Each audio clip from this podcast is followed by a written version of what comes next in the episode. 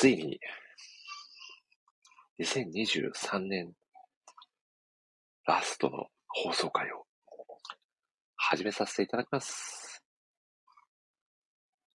さてさて。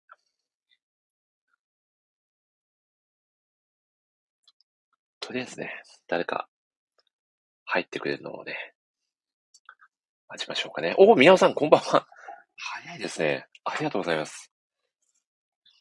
そして、あ、ティギーさんも相変わらずありがとうございます。こんばんは。いや、今日はですね、2023年ラストの放送回ということで、はい。いや、もう、あっという間に、ね、年末ですね。あ、皆さん、拍手ありがとうございます。声聞こえてますかね？大丈夫そうですかね？いい感じですかね？あ、聞こえますと。よかったです。特に音が小さいとかもなく、クリアに聞こえてますかねいや、よかったです。いやー、今回もですね、総勢、何人ですかねえー、10人ほどの、はい、ゲストの方が遊びに来てくださる予定なのでね、楽しくお届けをしていきたいと思います。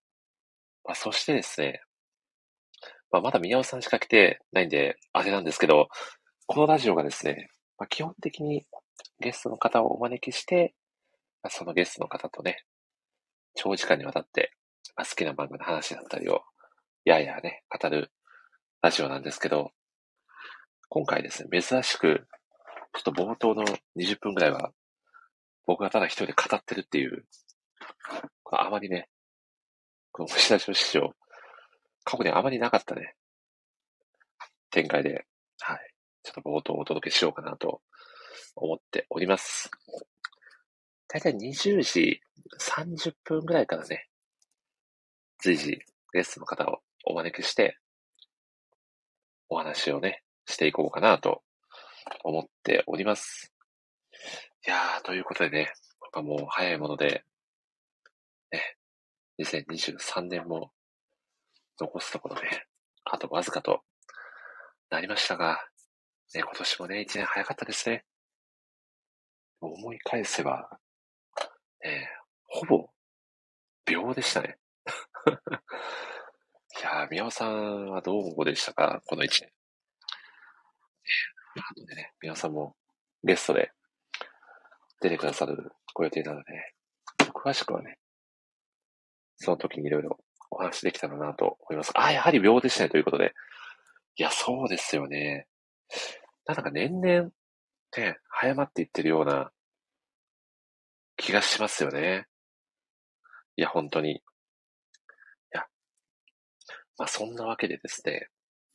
まあ今年もね、まあいろいろあったような、なかったような感じなんですけど、まあ、今回ね、ゲストで来てくださる皆さんには、あらかじめですね、いくつか、ま、テーマをですね、ま、共有させていただいて、ちょっとね、冒頭どういう今日はテーマでお話しするかもね、話しておきたいなと思うんですけど、まずは、まあ、今年1年ね、まあ、あなたにとってどんな年でしたかというお話をね、まあ、させていただいてからの、やはりこのラジオが好きな漫画を語るっていうのが、ね、もともとのコンセプトなんでね。まあ、時々ね、まあ、そのコンセプトに沿ってないようなね、テーマのラジオ会もあったような気もね、しないでもないですけども、まあ、基本的にはね、好きな漫画をやや語るっていう、ね、ラジオ会なので、まあ、ゲストの皆さんの、まあ、個人的ね、今年の一押し漫画をね、教えてもらおうかなと思っております。まあ、そしてですね、あ、これちょっともう本当に、まあ、ラストラジオ会にふさわしい質問かなと思うんですけど、あなたが感じている、まあ、漫画の魅力ってどういうところですかというお話もね、ぜひね、聞いてみたいなと思っております。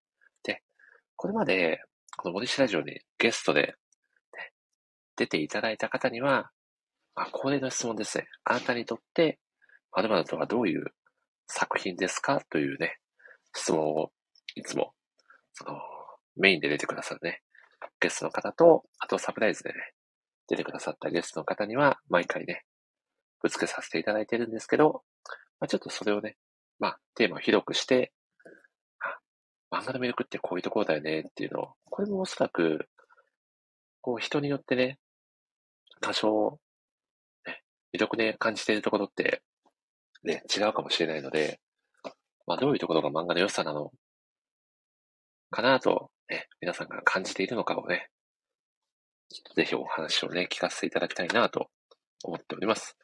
で、あと今回ですね、あの、逆質問コーナーということで、まあ、いつもはね、こう、まあ、ほぼアドリブみたいな感じで、せっかくの機会なんでないか、ね、ご質問とかあればぜひ、みたいな雑な振りをね、僕はよくさせてもらったりもするんですけど、今回は、一緒にね、えー、一緒の時間に登場してもらうゲストの方もあらかじめ、ね、共有済みなので、もし、ね、ちょっとぶつけてみたい質問とあれば事前にね、考えておいてもらえるとありがたいですというね、ことも投げさせてもらっているので、ね、何かしら、ね、こう面白い質問が飛び交う可能性もあるんじゃないかなと。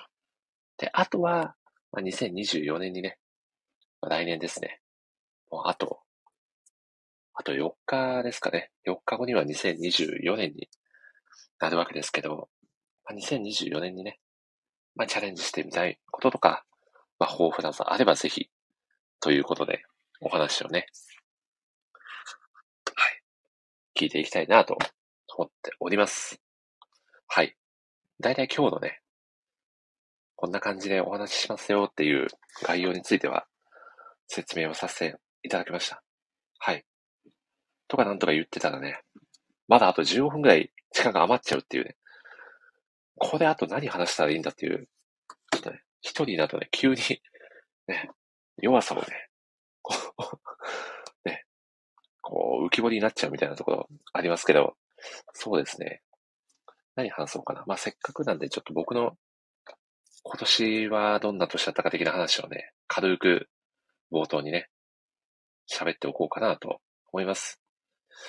うーん、そうですね。やっぱり今年はね、まあ3月に第一子がですね、まあ誕生しまして、まあなかなか、まあこれまでとは、まあかなりね、おあ、皆さんクラッカーありがとうございます。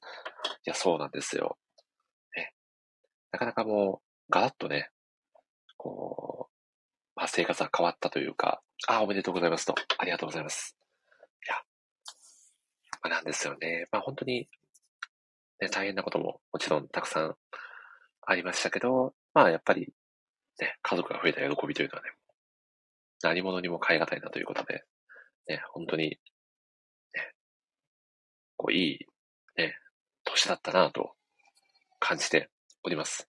で、で、そんな中でですね、今年、ライターとして、まあ、どれだけ活動できたかなっていうのも、ちょっとね、さっき振り返ってたんですけど、まあ、もともと僕、まあ、本業は全然全くライターとは関係ないお仕事をしてまして、まあ、副業ライターみたいな形でね、活動してるんですけど、今年、そのライターとして書かせてもらった記事をですね、まあ、何記事書いたのかなと思って数えてみたら、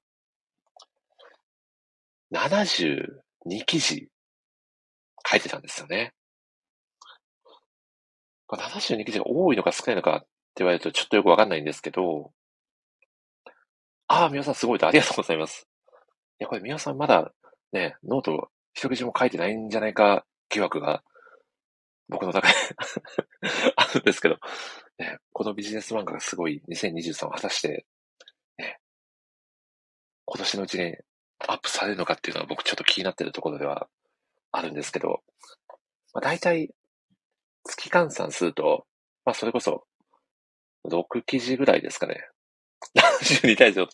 これは、これはキャプツアでも見ないような圧倒的な点差が広がってますね。圧倒的敗北と皆さんおっしゃられてますが。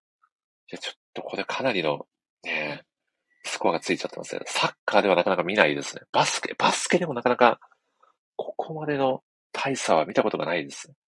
いや、でも皆さんまだね、まだ4日あるんで、ね、ちょっと来年につながるね、一記事をぜひ、ね、書いていただけるとね、僕も嬉しいなと思っております。まあ、ゴールデンコンビということでね、ちょっとね、あと4日で、さすがに72記事はね、厳しいと思うので、ね、ちょっと一記事、二記事は、ぜひね、アップしていただけると嬉しいですね。ということでですね、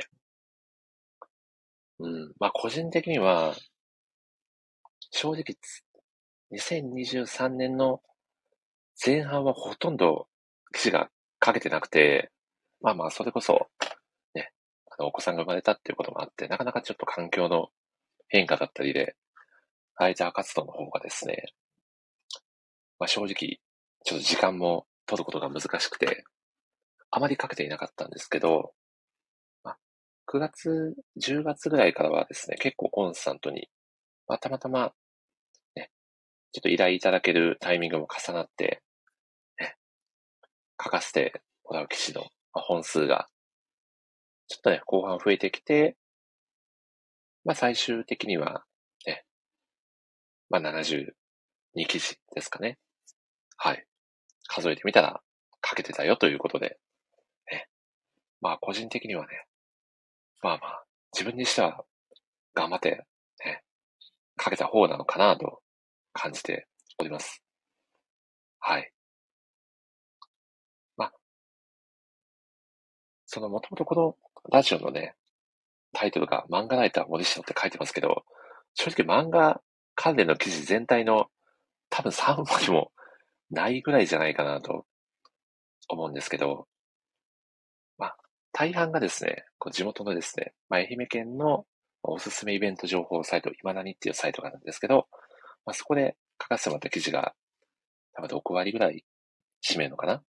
はい。コンスタントに書かせていただいたので、まあ、本当にありがたかったなというのと、8月ぐらいからですかね、リアルサウンドブックさんの方でもね、ありがたいことにお声掛けいただいて、月に、まあ、2、3記事ぐらいではあるんですけど、はい。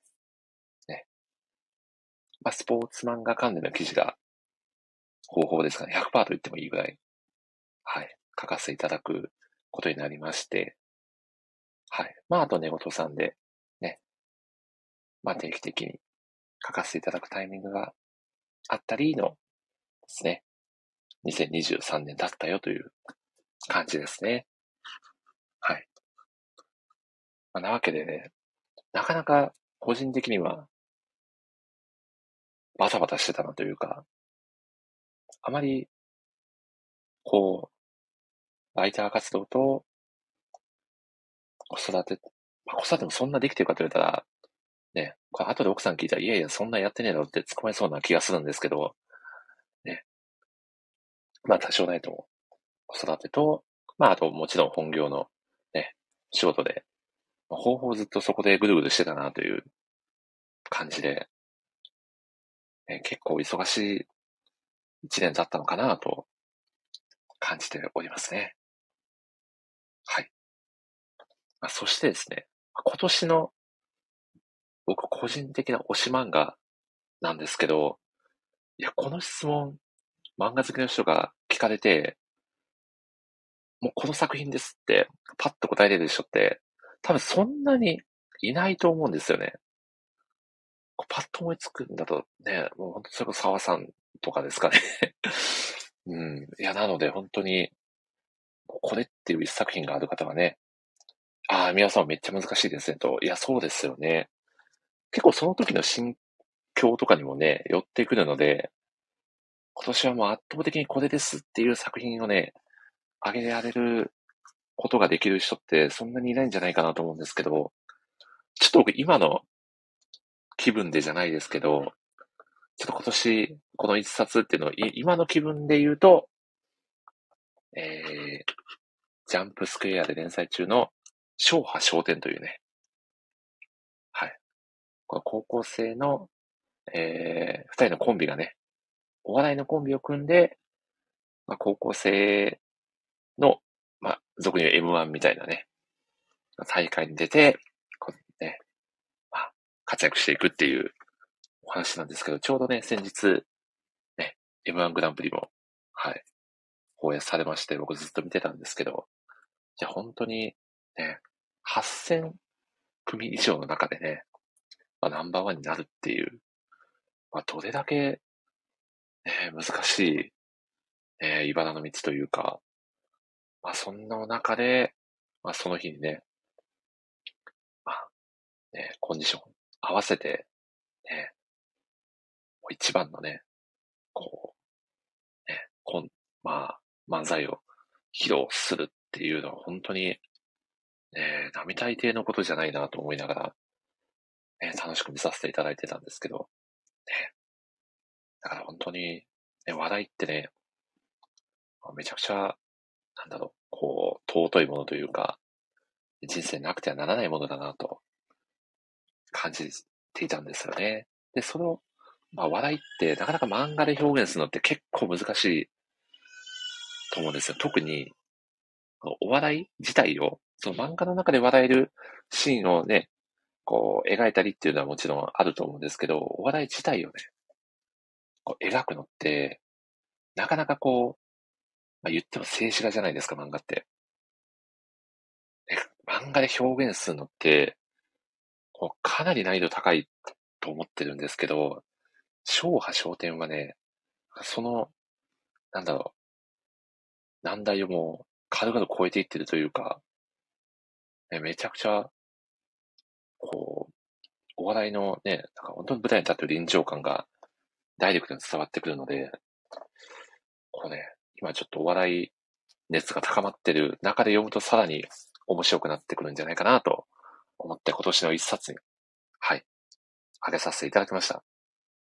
まあ、とか言ってるんですけどね、このラジオの後半の方で、ね、また同じ質問されたら、ね、また違う作品を、ね、話をしちゃうかもしれないんですけど、まあ、ちょっと今の気分でということでね、お話をさせていただきました。あとですね、他に何のテーマありましたかね。まあ、漫画の魅力ですよね。これでもね、まあ、漫画の魅力、本当にたくさんあると思うんですけど、これ僕が感じてる漫画の魅力っていうのは、まあ、この、様々なね、こう、いろんな面白いコンテンツってあるじゃないですか。それこそね、YouTube の動画だったりとか、まあ映画だったりとか、はい。ね。まあいろいろもう様々あると思うんですけど、まあそういう様々ある、ね、コンテンツの中でも、本当になんかこう一番と言ってぐらい優しいね、コンテンツなんじゃないかなと思っていて、まあ、それこそもう好きな時にね、いつでも読めるし、そこまでこう、ね、あの、手が出せないほどの金額でもないじゃないですか。そのコミックス一冊一冊の金額で言うと。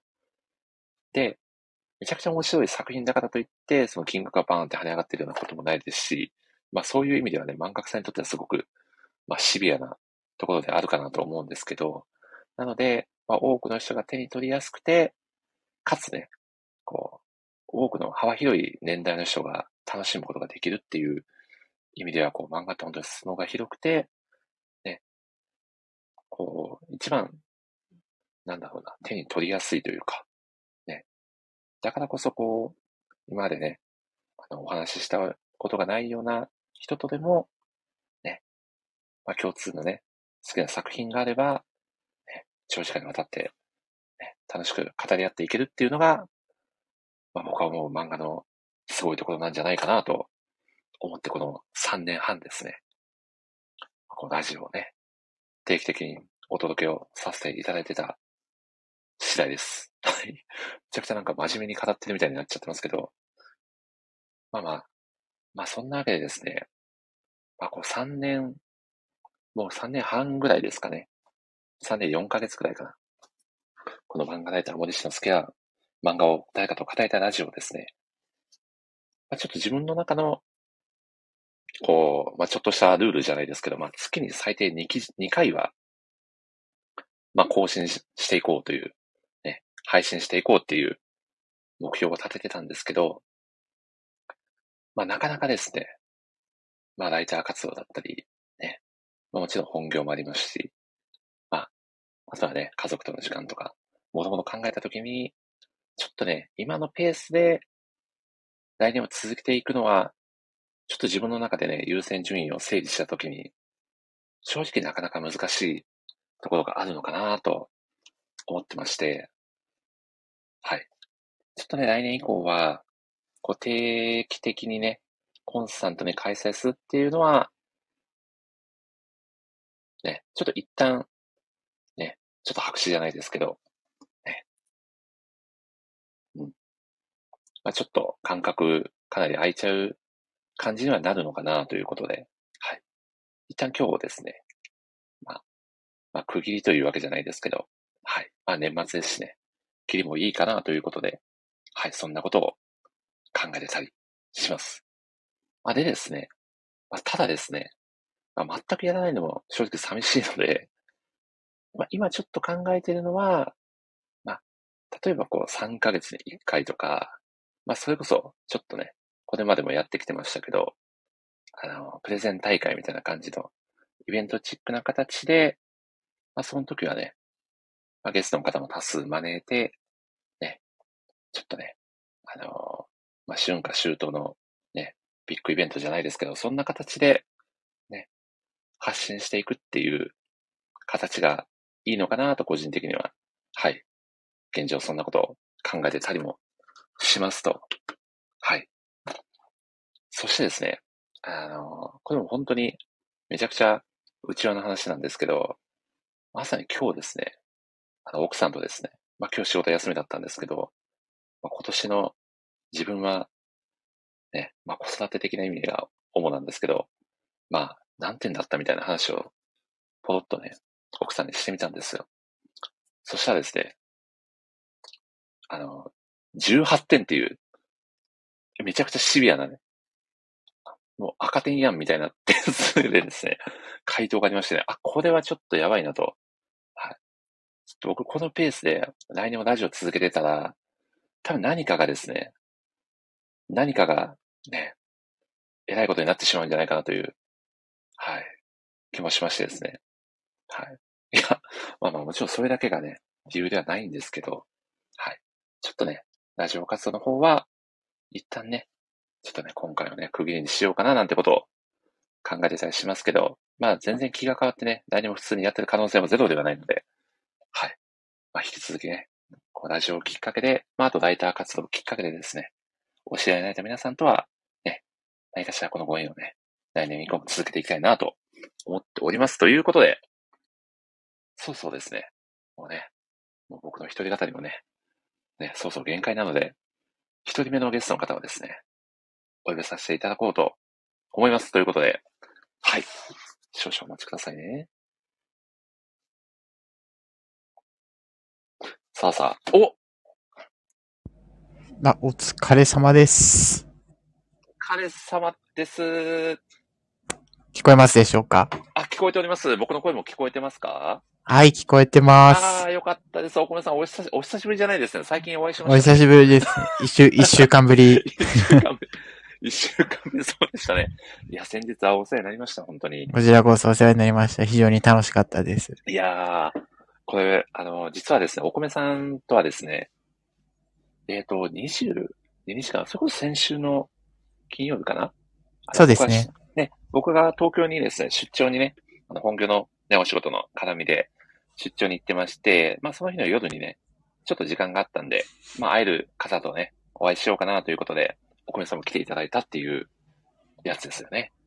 そうですね。いやーなんか、はいはいはい。初対面の方とかもいて、すごい新鮮でした。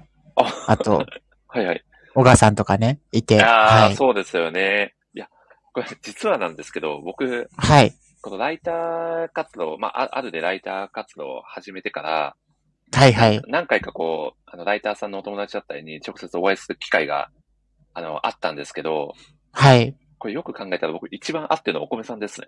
ああ、そうなんですか。そうなんですよ。ふっかるですからね。ふっかる。さすがのふっかるですよ。いや、お米さんもうご応援するの、確か前回で3回目だったんですそうですよね。そんぐらいになりますでね。すよね。いや、本当にあの、コンスタントにね、お会いできて、本当に嬉しく思っております。私も嬉しいです。ありがとうございます。あーありがとうございます。いや、そんなわけで、お米さん、あのーまあ、ちょっと、そのね、えっ、と、先週お会いしたお話も、ぜひね、ちょろっとね、冒頭させていただきたいんですけど、はいえっとその時に、がまあ、結構久しぶりにね、会うメンバーばっかりだったと思うんですけど、実際お会いしてみていかがでした？あそうですね。やっぱり、うん。なんか、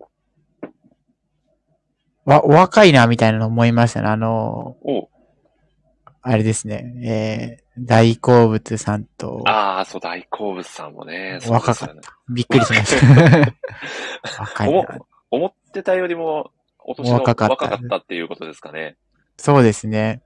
びっくりしましいや、僕も、あ、大根さんそんなお年なんだって、ね、ちょっとラジオそうですね言っていいのかわかんないんで、ちょっと、詳しい年齢は伏せますけど、た。ねえいやー、でもすごい落ち着いてるね、そうですよね。ね印象の方で、なんか一番、ある意味一番大人な感じもしましたけどね、あの中で。そうですよ。なんか、意外や意外って感じ。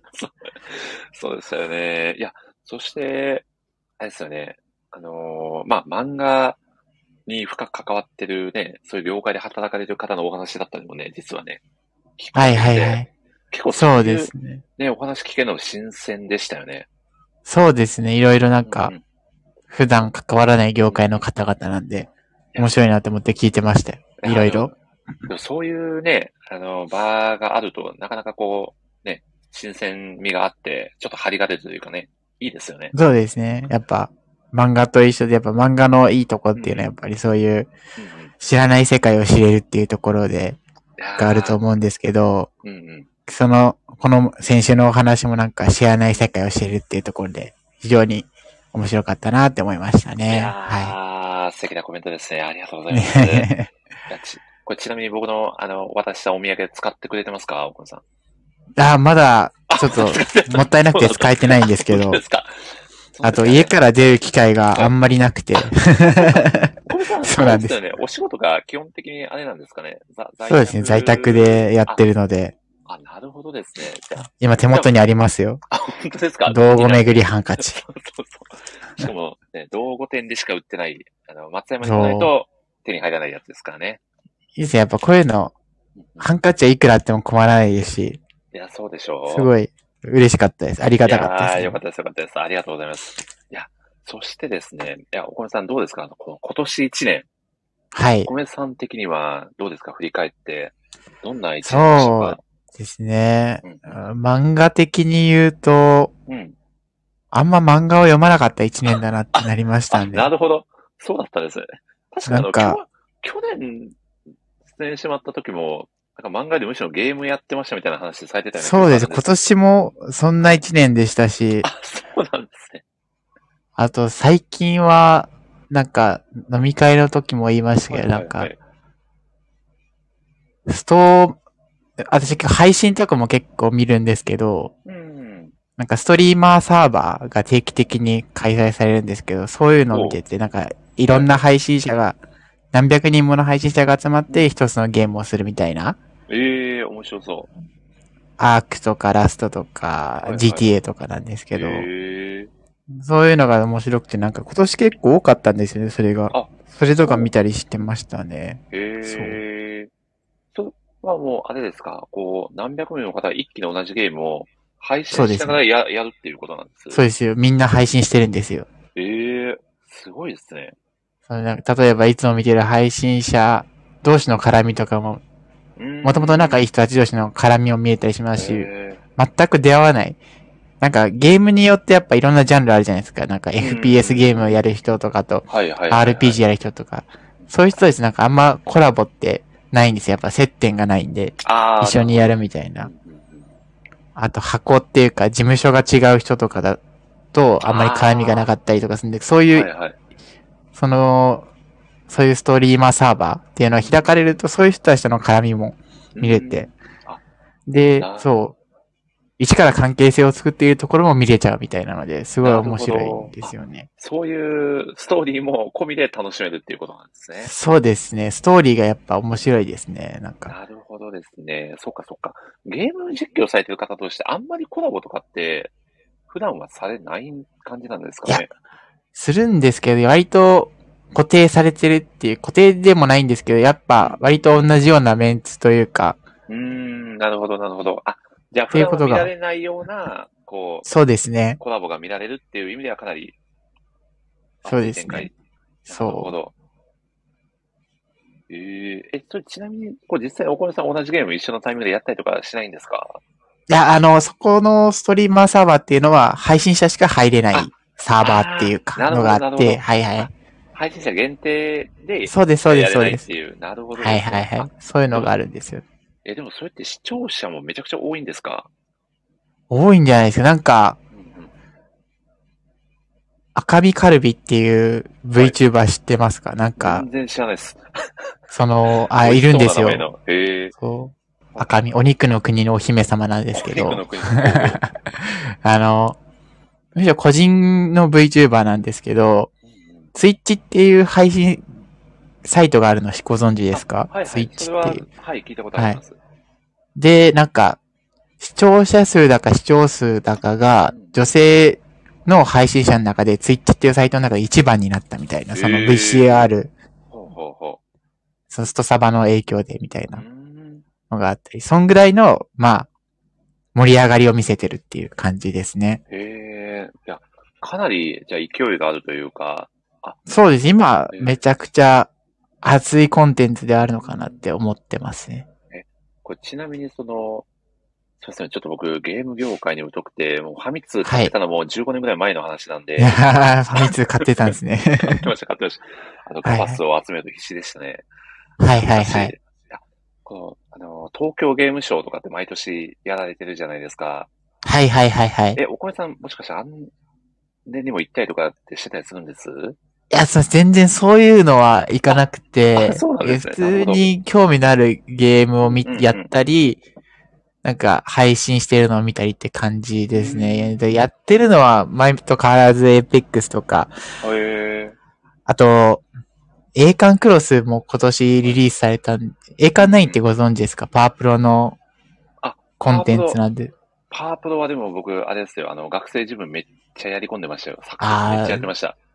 その中で栄冠9っていうコンテンツがあるんですよ。なんかサックセス、マイライフ、ペナントとか対戦とかいろいろあるコンテンツの中に、栄冠9っていうのがあるんですけど、それをスマホアプリ化したのが栄冠クロスっていうんですけど、まあ、それもちょっとやってたりしましたね。ちなみになんですけど、お米さん、あの、パワープロって、はい。あの、キャプツバとコラボしてたんですよ、一時期。あ、なんか、知ってたん知ってます？ですか？いや、知らないですよ。え、あ、多分普通のパワープロアプリですよね。あ、そうです、そうです。で、あの、翼くんとかが普通に出てきて、一緒にあの、足で、で練足習したりとか 僕、あんまがっつりやったことないんでわかんないんですけど、パワープロアプリは結構むちゃくちゃで、遊戯王ともコラボしてすて、ごいですね。ブルーアイズがバット持ってホームラン打ったりするんですよ。すごいそうなん世界線がすごすぎる。世界観がやばいですね。いやー、でも、そ、そんな、あれですね、こう、何でもありな世界観も、ちょっと面白いですよね。面白いですね。ごったにみたいな感じの。いやいいですねそれはそれで。お、そんなさなか、杉浦さんが遊びに来てくださってますね。杉浦さん、こんばんは。こんばんは。いやー、お米さん、杉浦さん、最近まであの、はい。インフルエンザでしたかね、ご病気になられてあー、大変ですね。インフルエンザインフルでしたっ。け？コロナでしたっけ？インフルでしたっけ？大変だったんじゃないかっていう。どっちも大変ですね。僕、どっちもなったことがなくて、まだ。あそうなんですか。お米さん、そう、でも、あれですか？あの、一回もインフルにかかったことないんですか？人生で。ないですえね。えこれは、ますます本当なサイボーグなんじゃないか説に 拍車がかかりますね。そう、なんか、ありがたいけど、なんか結構かかった人の話聞くと、えー死にそうみたいな。いや、でも僕も実は久しぶりに、最、あのーそれこそ先月ぐらいですかね、インフルエンザ何年かぶりにかかりまして、うわー、辛い。ね、かなり熱が上がっちゃって辛かったですね。うんいや、しかもその日頑張って仕事に行ってたんですよ。で、あー、やばいやばい。でお昼過ぎぐらいに熱が38度9分ぐらいになってるの をええ発覚して、家に帰って病院に行ったら、インフルだったっていうめちゃくちゃ迷惑なやつなんですけど、あ、杉浦さんコロナだったんですね。咳がまだ残ってて大変っす。かからない方がいいっすと。まあ、それはそうですよね。いやー、辛かったでしょう。なんかこ、れ、ね、そうなんです。あの、一旦、こうね、症状がある程度治っても、ね、こう、せ咳の痛みがずっと続くとか、味覚が戻らないとかね、うんありますもんね。よく聞きますもんね。なんか怖いですよ。なんか、すごいお脅してくるじゃないですか。脅してきますね、確かに。かかったらやばいみたいな。確かに、かかった人の話聞くとマジ辛いってのは聞きますね、本当に。いやー、でも僕も一回かかった時、でも、2、3日ぐらいでだいぶ熱が下がってきたんで、あはいその、最初の2日3日はかなり、そのご飯もなかなか食べれないですし、あ、結はいはいはいき。つかった記憶はありますね。いやーお大事になさってくだいやさい、ー、本ん。杉尾さんお大事になさってください。そんなわけでですね、まあ、でもお米さんはめちゃくちゃ健康体なんですね。健康体なのか気づいてないのか。気づいてなかったらすごいですね。気づかないうちに治っていたっていう。知らないうちに撒き散らしてるのかも。えーで、今年はあれですか、特に大きなこう病気になることもなく健康的に1年過ごせたっていう。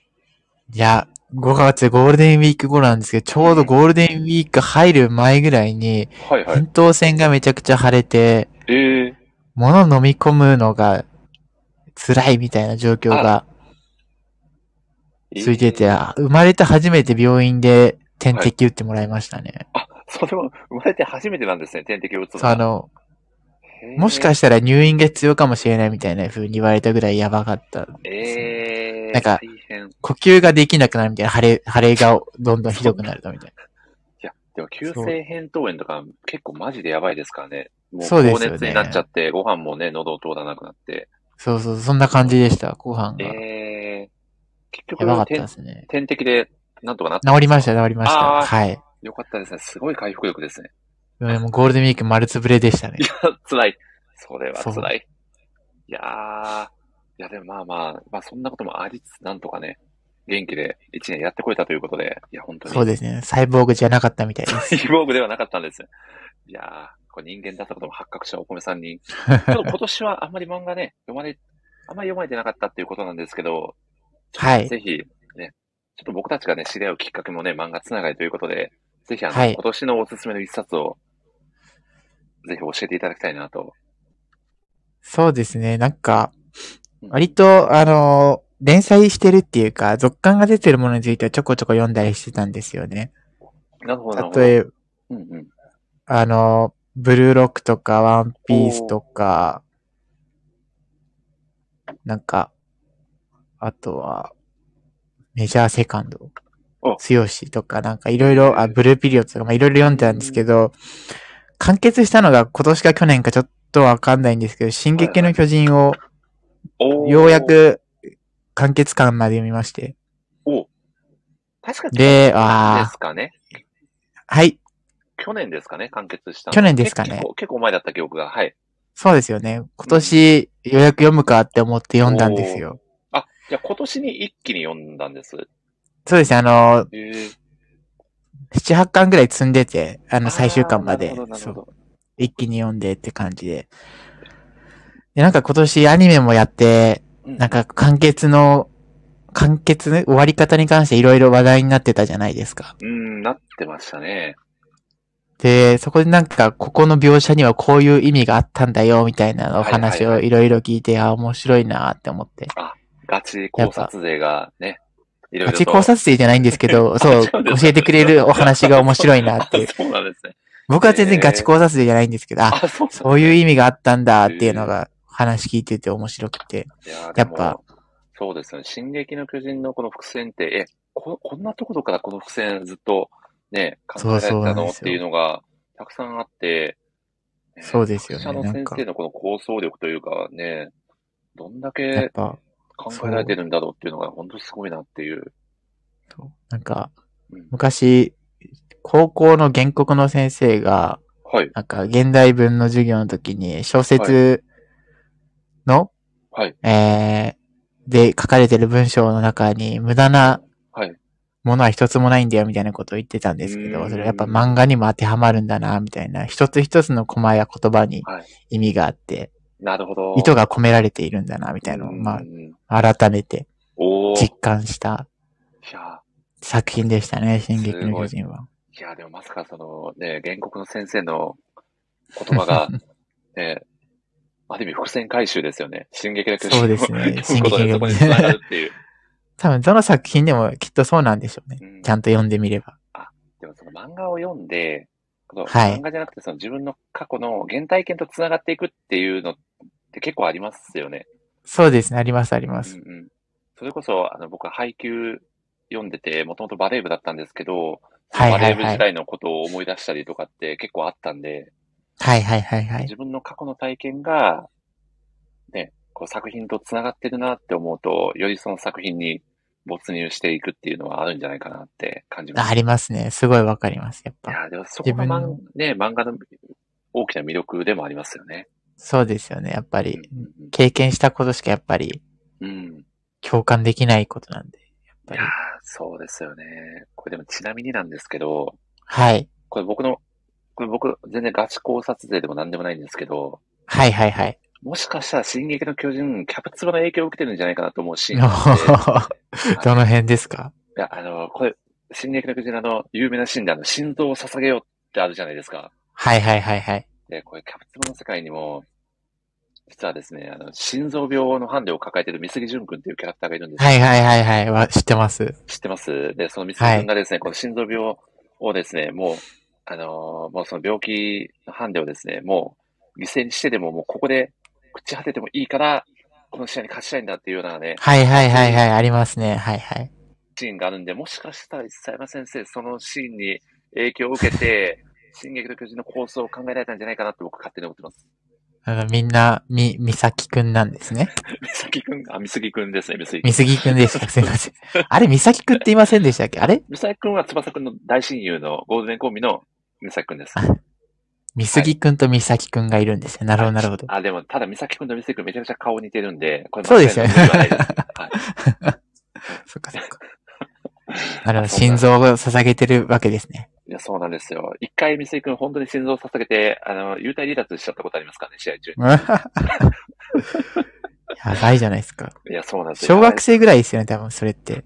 小学生ぐらいの時もそうですし、あの、結構大人になってからもそういうシーンあ、いや、まあ、またやったんです。ええやっちゃったんですよね。なるほど。まあ、まあでも本当にね、まあそういう意味でもこう、ね、読者の心臓にも刺さる作品っていう意味で共通点の多い2作品ですよね。そうですね。いやー、本当にいい話ですね。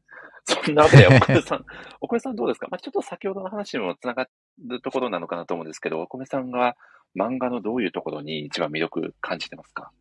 そうですね。さっきもちょっと言ったんですけど、やっぱ自分の知らない世界を。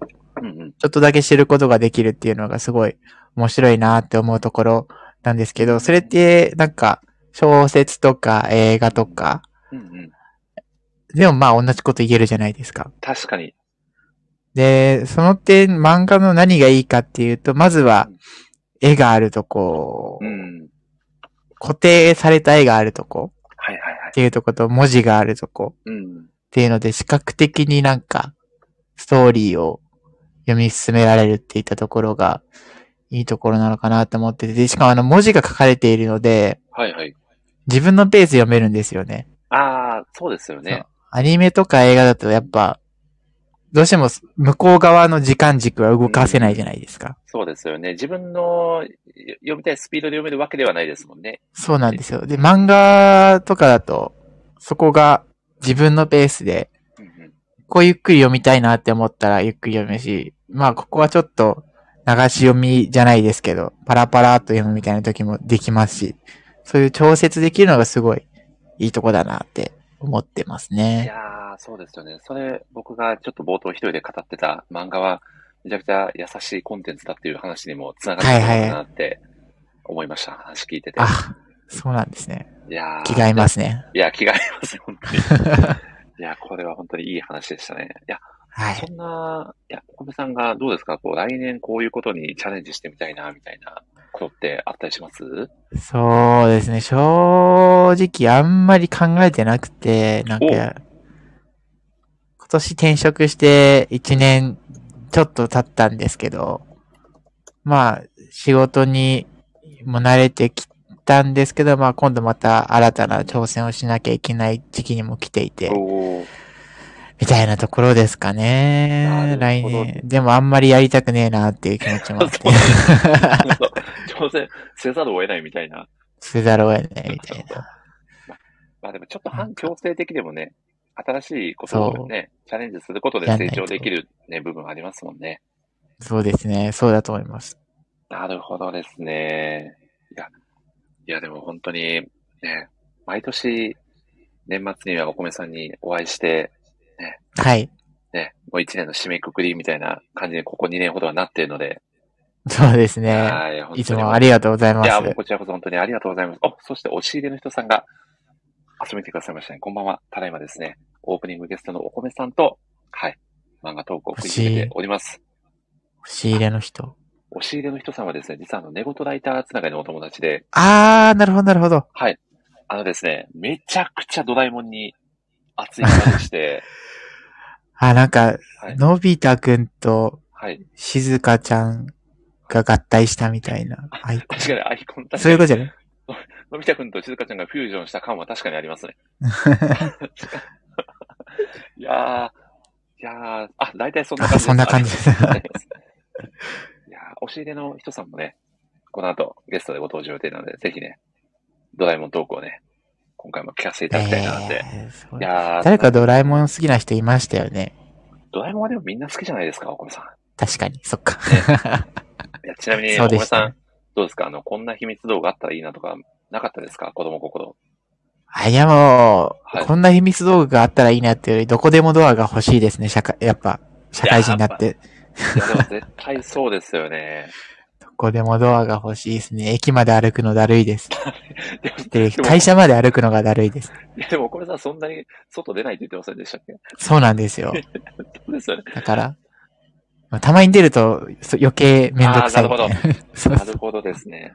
そうなんいですよ。や、いや、でも本当にそんなね、こう、こんなのあったらいいなっていうね、秘密道具で溢れてる作品ですもんね。そうですね。ねえ。いやーまあでも本当に、ね、もう本当にどんな作品でもね、ちょっとこう、ね、共通項があれば、ね、盛り上がれるっていうのも、それもまた漫画の魅力だと思うので、そうですね。共通言語としてね使えるのはいいですよね。なんでね、またお米さん、あの、ぜひ、来年も、ちょっと回数は減っちゃうと思うんですけど、定期的に、はいはい本当にラジオ会は、はい。やでりたいなと思います3ヶ月に1回とか言ってますけど、全然それでもすごいなと思うので、あ、本当ですか？全然。たまにやるでも、僕なんか1回もやってないですからね、こういうの。本当ですか？いや、でもあの、ゲストとして何回も出てくださってるんで、めちゃくちゃありがあ、たいですよ。いえいえ。いやいや、こちらこそありがとうございますい。やー、そうそう、お米さんにもね、久しぶりに、ちょっとプレゼン大会にも出てもらいたいな、なんて 思ってたりするのぜで、ひぜひ、ある時は呼んでください。いやー、過去にね、五木を語ってもらったことまだまだ僕覚えてますので、えー懐かしいです。何年前ですかね。もう、もうあれも3年近く前ですからね、あれも。そうですよね。いや、懐かしいですね。ちょっとお米さん、もう少しだけお付き合いいただいても大丈夫ですかあ、全然大丈夫ですよ。はい。ありがとうございます。ではちょっとゴールデンコンビの美咲くんならぬあの方をですね、ちょっとお呼びさせていただこうかなと。お、お、こんばんは。おー、皆さんこんばんはです。あ、どうも。こんばん聞こえてますは。か皆さんあ。大丈夫ですか？あ、若干ごほごほ言ってる感じがしますね、皆さん。おお、言ってますか？うんもこもこしてる感じが。あ、今クリアに聞こえましたね。あ、大丈夫ですかね？あ、今大丈夫そうです。よかったあ、ですよか。ったです。お米さん聞こえてますか？はい、聞こえてます。あよかったですす。ゴールデンコンビの宮尾さんです。今年も一年お世話になりました。ちょ、もうお、お世話になりました。いやー、宮尾さん、どうですか？お米さんのさお話、先ほども聞いてくださってたかと思いますが。そうですね。まあ、どこでもドア欲しい ですよね。そこに対してのコメントだったんです。いやみんな欲しいですよ、あれは。そりゃそうですよね。いやタケコプター欲しいって言ってる人の気持ちがわからなくて、本当に。そうですね。上上位互換ですかね。どそうですよね。完全上位互換ですね。確かに。めっちゃくちゃあの、あれですよね。なんか G で持っていかれそうな気がしますけどね。いやー、いや、そんなわけで、ね、皆さんにもちょっとです、今年1年いかがでしたかというお話を、まず最初にお聞きしたいんですが、いかがでしたか？そうですね。なんかまあ、まあまあ、忙しかったっていうのはあれなんですけど、はい。充実してたと言ったらいいんでしょうか。そんな感じでした。海外にもね、行かれてましたかね？そうですね海外というか、まあ台湾なんですけども、出張で何回かおーで、あとプライベートでも初めて台湾に行ったんですよ。お仕事ではなく、か観光でってことですか？そうなんですね。あの、ずっとなんか仕事で行ってて、めちゃくちゃ観光してえなってずっと思ってたんですけれども、ようやく初めてまるっと観光で行ったんで、すごい楽しかったです。おーちょっとお米さん、ここで台湾チックな質問を、みおさんに。台湾チック。台湾チ台湾で何が美味しかったですか？台湾チックなのかどうなのか。いや、でもいいですね体、。まあ何食べても美味しいと僕は思うんですけども、はいはいはい。なんですかね。なんか、臭、臭豆腐とか有名じゃないですか？あれ？ん？臭豆腐？ああ、あんま食べないですね。食べないです 食べない。怖くて。ああいうの。マンゴーがめちゃくちゃうまいですね。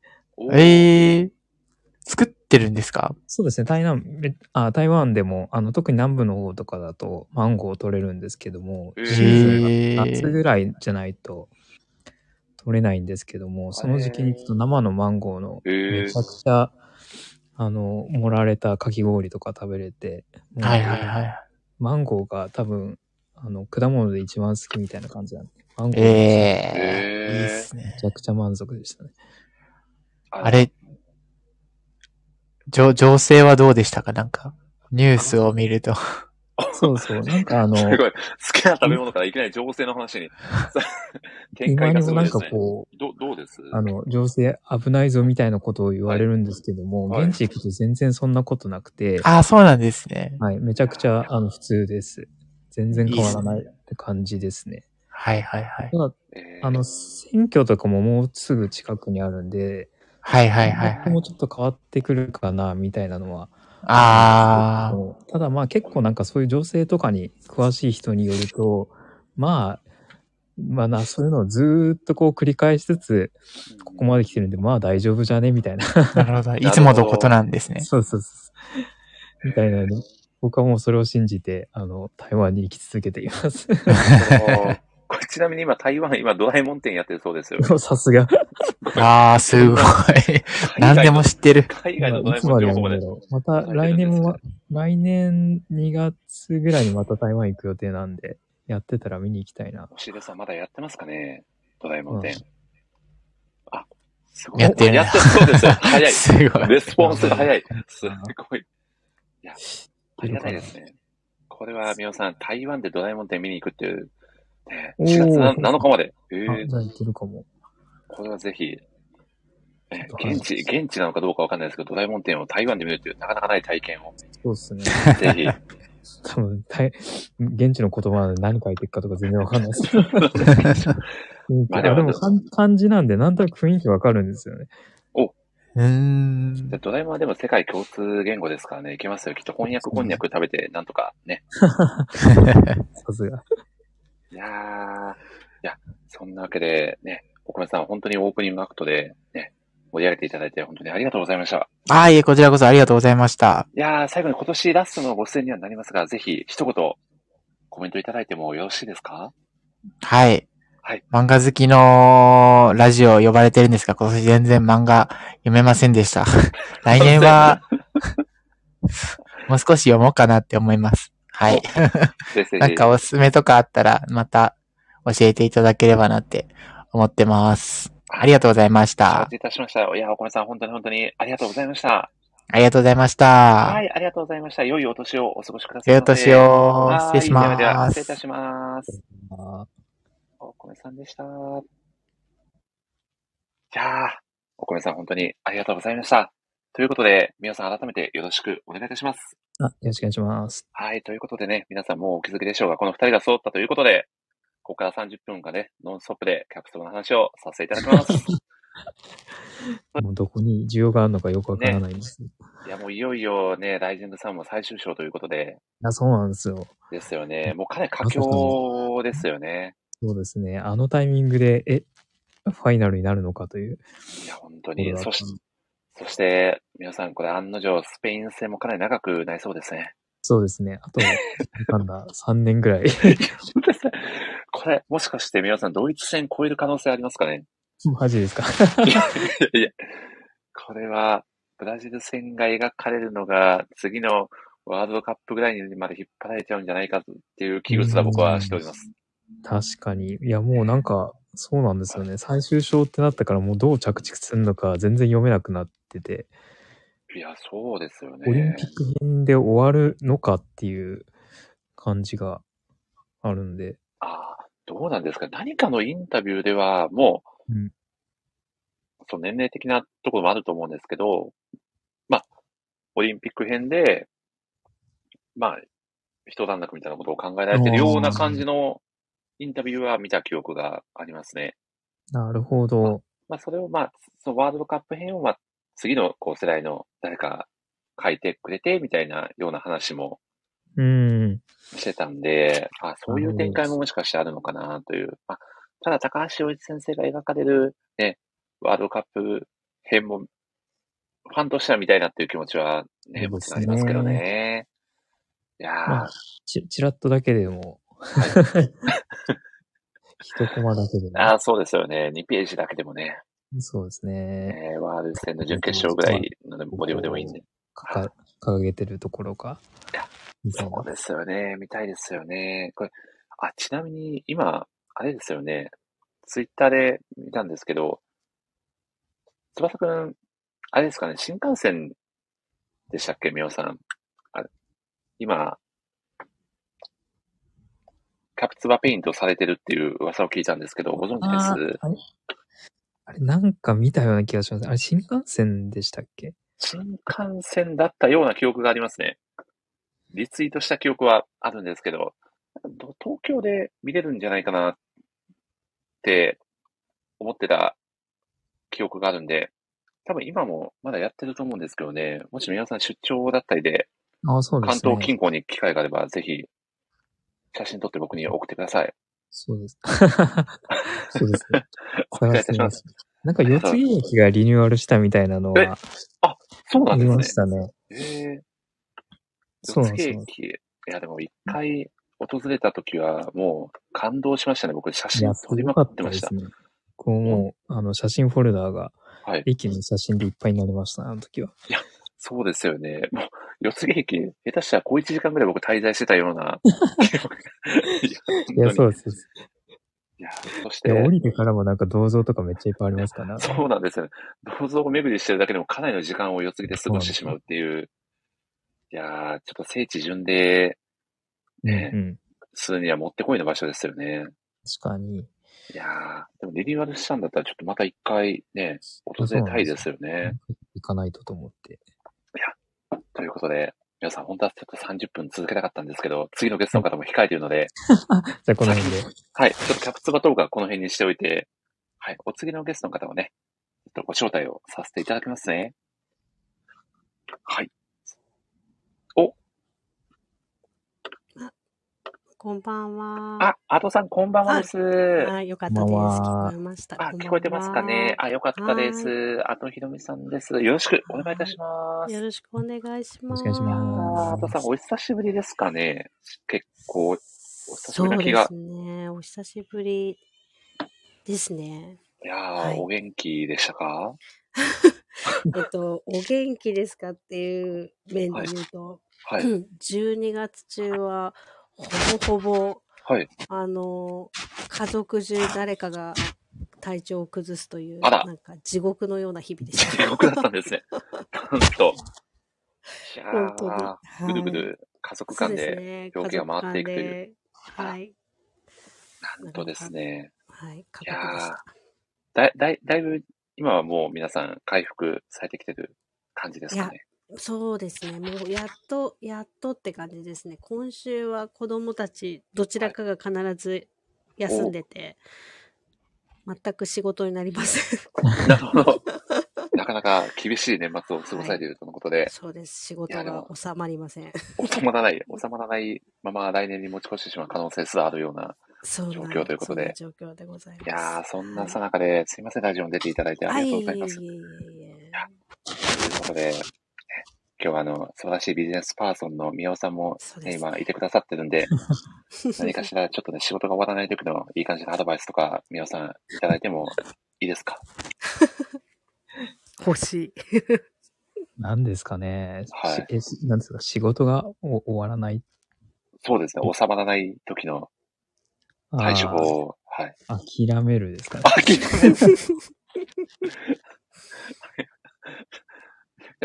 いてないシンプルでしたね。はい。そうですね。うんあでもそうですね。死者、死者選択大事ですもんね。損切りみたいなことですね。確かにその次、そうですよね。そうですよね。なかなかね、こう、シシビアなご意見もいただいたところで、あさん、ど、どうでしたか？今年1年振り返って。どんな年でしたか？今年一年、そうですね。はいなんか、うんうん。まあ、毎、なんかね、毎年結構、年を重ねるごとに思うんですけど、はい。そう、なんかこう、本当にあっという間って思うんですけど、うんなんか今年はより、なんかこう、夏が長かったからですかね。ああ、確かに。はい。私、寒い方が好きなので、うん なんか、え、なるほど。今年終わりって感じがしないっていう、なんか寒かった時期が短すぎて、ちょっと寂しいです。なんかあ、一年がみすごい短かったような感じが。なるほど。はい。もっと冬が欲しかったです。確かに、ちょっと冬、まだね、本格的にま。や、やう、んそうですね。やっと来たかな、ねどうかなぐらいですもんね。そうなんですよ。だから終わりな感じがしなくて。なるほどですね。これちなみに、あれですか、はいこう、冬の方がお酒が美味しいとか、なんかそういうのもあったりするんですか？ああ、そうですね。私一年中熱燗飲みたい人なので、一年中寒ければいいのにって思ってますね。うん。なるほど。そういう意味ではお酒がね、美味しい季節ということで。あ、ちなみに、はいみおさんはどうですか？お酒結構飲まれます？酒、お酒好きなんですけど、めちゃくちゃ弱いんですよね。おこれは、あれですか？日本酒と同じ量の水を飲んでもらうしかないやつですね。そうですね。最近なんか、ククラフトジンにハマってて、おいろんーなクラフトジンを、で、ジントニックを飲むというのをいいですね楽。しんでますね。いやー、いいですね、ちょっと。これでも、僕、本当に、こう、仙台遊びに行って、仙台でラジオを宮尾さんとお届けしたいなっていう野望をですね、はいちょっと掲げてまして、ちょっとワンチャン後さんにも来ていただこうかなって思っていや、ます。いいですね。はい一本でいけますので。一本でいきますよね。美味しい日本1酒をぐ、らいでいけます。はい、宮尾さんに用意していただいて、はい。そうですね。どこも美味しい日本酒はいっぱいあるんで、おー、いありますねうんやー、すごいですね。これ、ちなみに、今年は、アトさんどうですか？漫画は結構読めました？あ、多分去年より読んだんじゃないかなおと思います、今なるほど、年の方は。なるほど。宮尾さんはいかがです？読めました？今年は。今年はあんま読めなかったですね。なるほど。なかなかお忙しい日々を。そうですね。あとなんか積んどくがめちゃくちゃあ多くなってわかて、ります。これ以上、買うのどうかなみたいなので、割となんか、あ新しいのはあまり買わずに、あの、そうですね、続刊が出たやつをひたすら消化頑張るぐらいの感じいで。やー、でも、わかりますね。こう、続刊出たから、新規開拓できなかったですね。あー、わかりますね。こう続刊、あ、もう続刊出たんだ、買おうと思ってたら、一巻飛ばしちゃってて、その前の巻書いてなかったりとか、あったりしますね、僕。え本当になんか子供の頃は、次の巻出るのめちゃくちゃ時間かかるなと思ってたんですけど、大人になると本当にうんね、秒秒で出てるようなえ感覚すらありますよね。やっぱり、あの、種類が、買う種類が増えたんうで、ーん、そうするともう、あれ、もう次のやつ出るじゃんみたいな感じで、そうですよね。追い続けてるとなんか、あんまり新規で読めなかったなっていうのが、今年の反省点ですかね。反省なんですね。お、そんな感じ、そんな、宮尾さんが反省の弁を述べたところで、中谷瑛人さんが来てくださってます。中谷さん、こんばんは。こんばんは。こんばんは。これ、あとさん、僕がゲットした情報によると、中谷さんもなかなか、お酒、お好きらしいですよ。おー、そうなんですね。はい。これ、さん、今一番おすすめの日本酒って何ですか？そうだな。なんか、日本酒の方がなかなか飲めてなくて、うんうん。あれなんですけど、はい。あの、おすすめというか、この間ちょっと、もともとの知り合いの方で、うんうんあの、能登の方でお酒、あ、酒蔵で働いてた方が、あの、イタリアで日本酒作るっていうのえで、ー、今イタリアに行かれてて、え。ー、あの、その人が、あの、クラウドファンディングで最初に作ったお酒送りますっていうのでいただいたんですが、はい。それが想像以上に美味しくて、もうちょっと楽しみだなっていうふうには思ってます。なんかイタリアで日本酒ってちょっとね、なかなか聞かないんで、フランスとかはね、作ってるとこもあるんですけど、えー。イタリアで、え、こ米作ってるんですかね、えっ、と、ちょっと米が何を使ってるのかがわかんないんですけど、でも水はやっぱどうしたって持っていけないので、まあ、イタリアのね。水を使うっていうのはえもう絶対なので、やっぱそれが一番多分大変なんですよね。水が軟水か硬水かとかでもすごい違うので、結構その辺が苦労するとこかなとは、はい、思うんなですけるほど。うん、でも思った以上に、あのえー、日本酒だ、美味しいって感じでした。ええーうんイタリアでも結構日本酒の需要が高まってるんですかね。うん、あるのかもしれないですね。なんとなくベネツィアの水を使ってそうな気がしますね。なんとなくですけど、都水の都だから。ね水の都ですからね。そして、宮尾さん、やっぱりイタリアというとどうですか？何を思い浮かべますか？まあそうですね。やっぱりゴールキーパーが強いんじゃないですかね。まあ、そうですよ。ジノヘルナンデスとかパッと出てきますよね。はい。これ、これ、あの、キャプツバに出てくるキャラクターなんで、もう、アトさん完全にポカンだと思うんですが、すいません。ちょっと、はしゃいでやりましたね。素晴らしいですね。どこの国でも、どこの国の話題でもはい。キャプツバーになれるんだろうな。本当に大体ここに来ますね、大体。うんそうですね。大体どこの国が出てもパッとね、答えられたりしますもんね。そうですね。まあ、ワールドワイドな作品だからといううんねうん話ですよね。いや、まあ、そんな話はですね、さておきですね。どうですか？宮尾さん、アトさんにぜひ今年の一冊をですね、おすすめの一冊をぜひお伺いしたいなと、宮尾さんからお願いしても大丈夫ですか？いやー、これ本当難しいんですけれどお、も、竹の子さんも宮尾さん来てくださいましたよ。本当だ。竹中さん。こんばんはさん、こんばんは。ただいまですね、イタリアの日本酒で使ってるお酒はおそらくベネチアなんじゃないかという話をしてみました。何のこっちゃという話ですが、宮尾さんいかがですか？はい。そうですね。今年の一冊なんですけれど、めちゃくちゃ迷ったんですが、はい。ここ数はめちゃくちゃ熱かったのが、株式会社マジルミエという、うん漫画なんですけど。うんほうほうほうジャンププラスでうんそうですね、連載されて連載されていて、る、お仕事漫画ですよね、そうあれはですね、はい。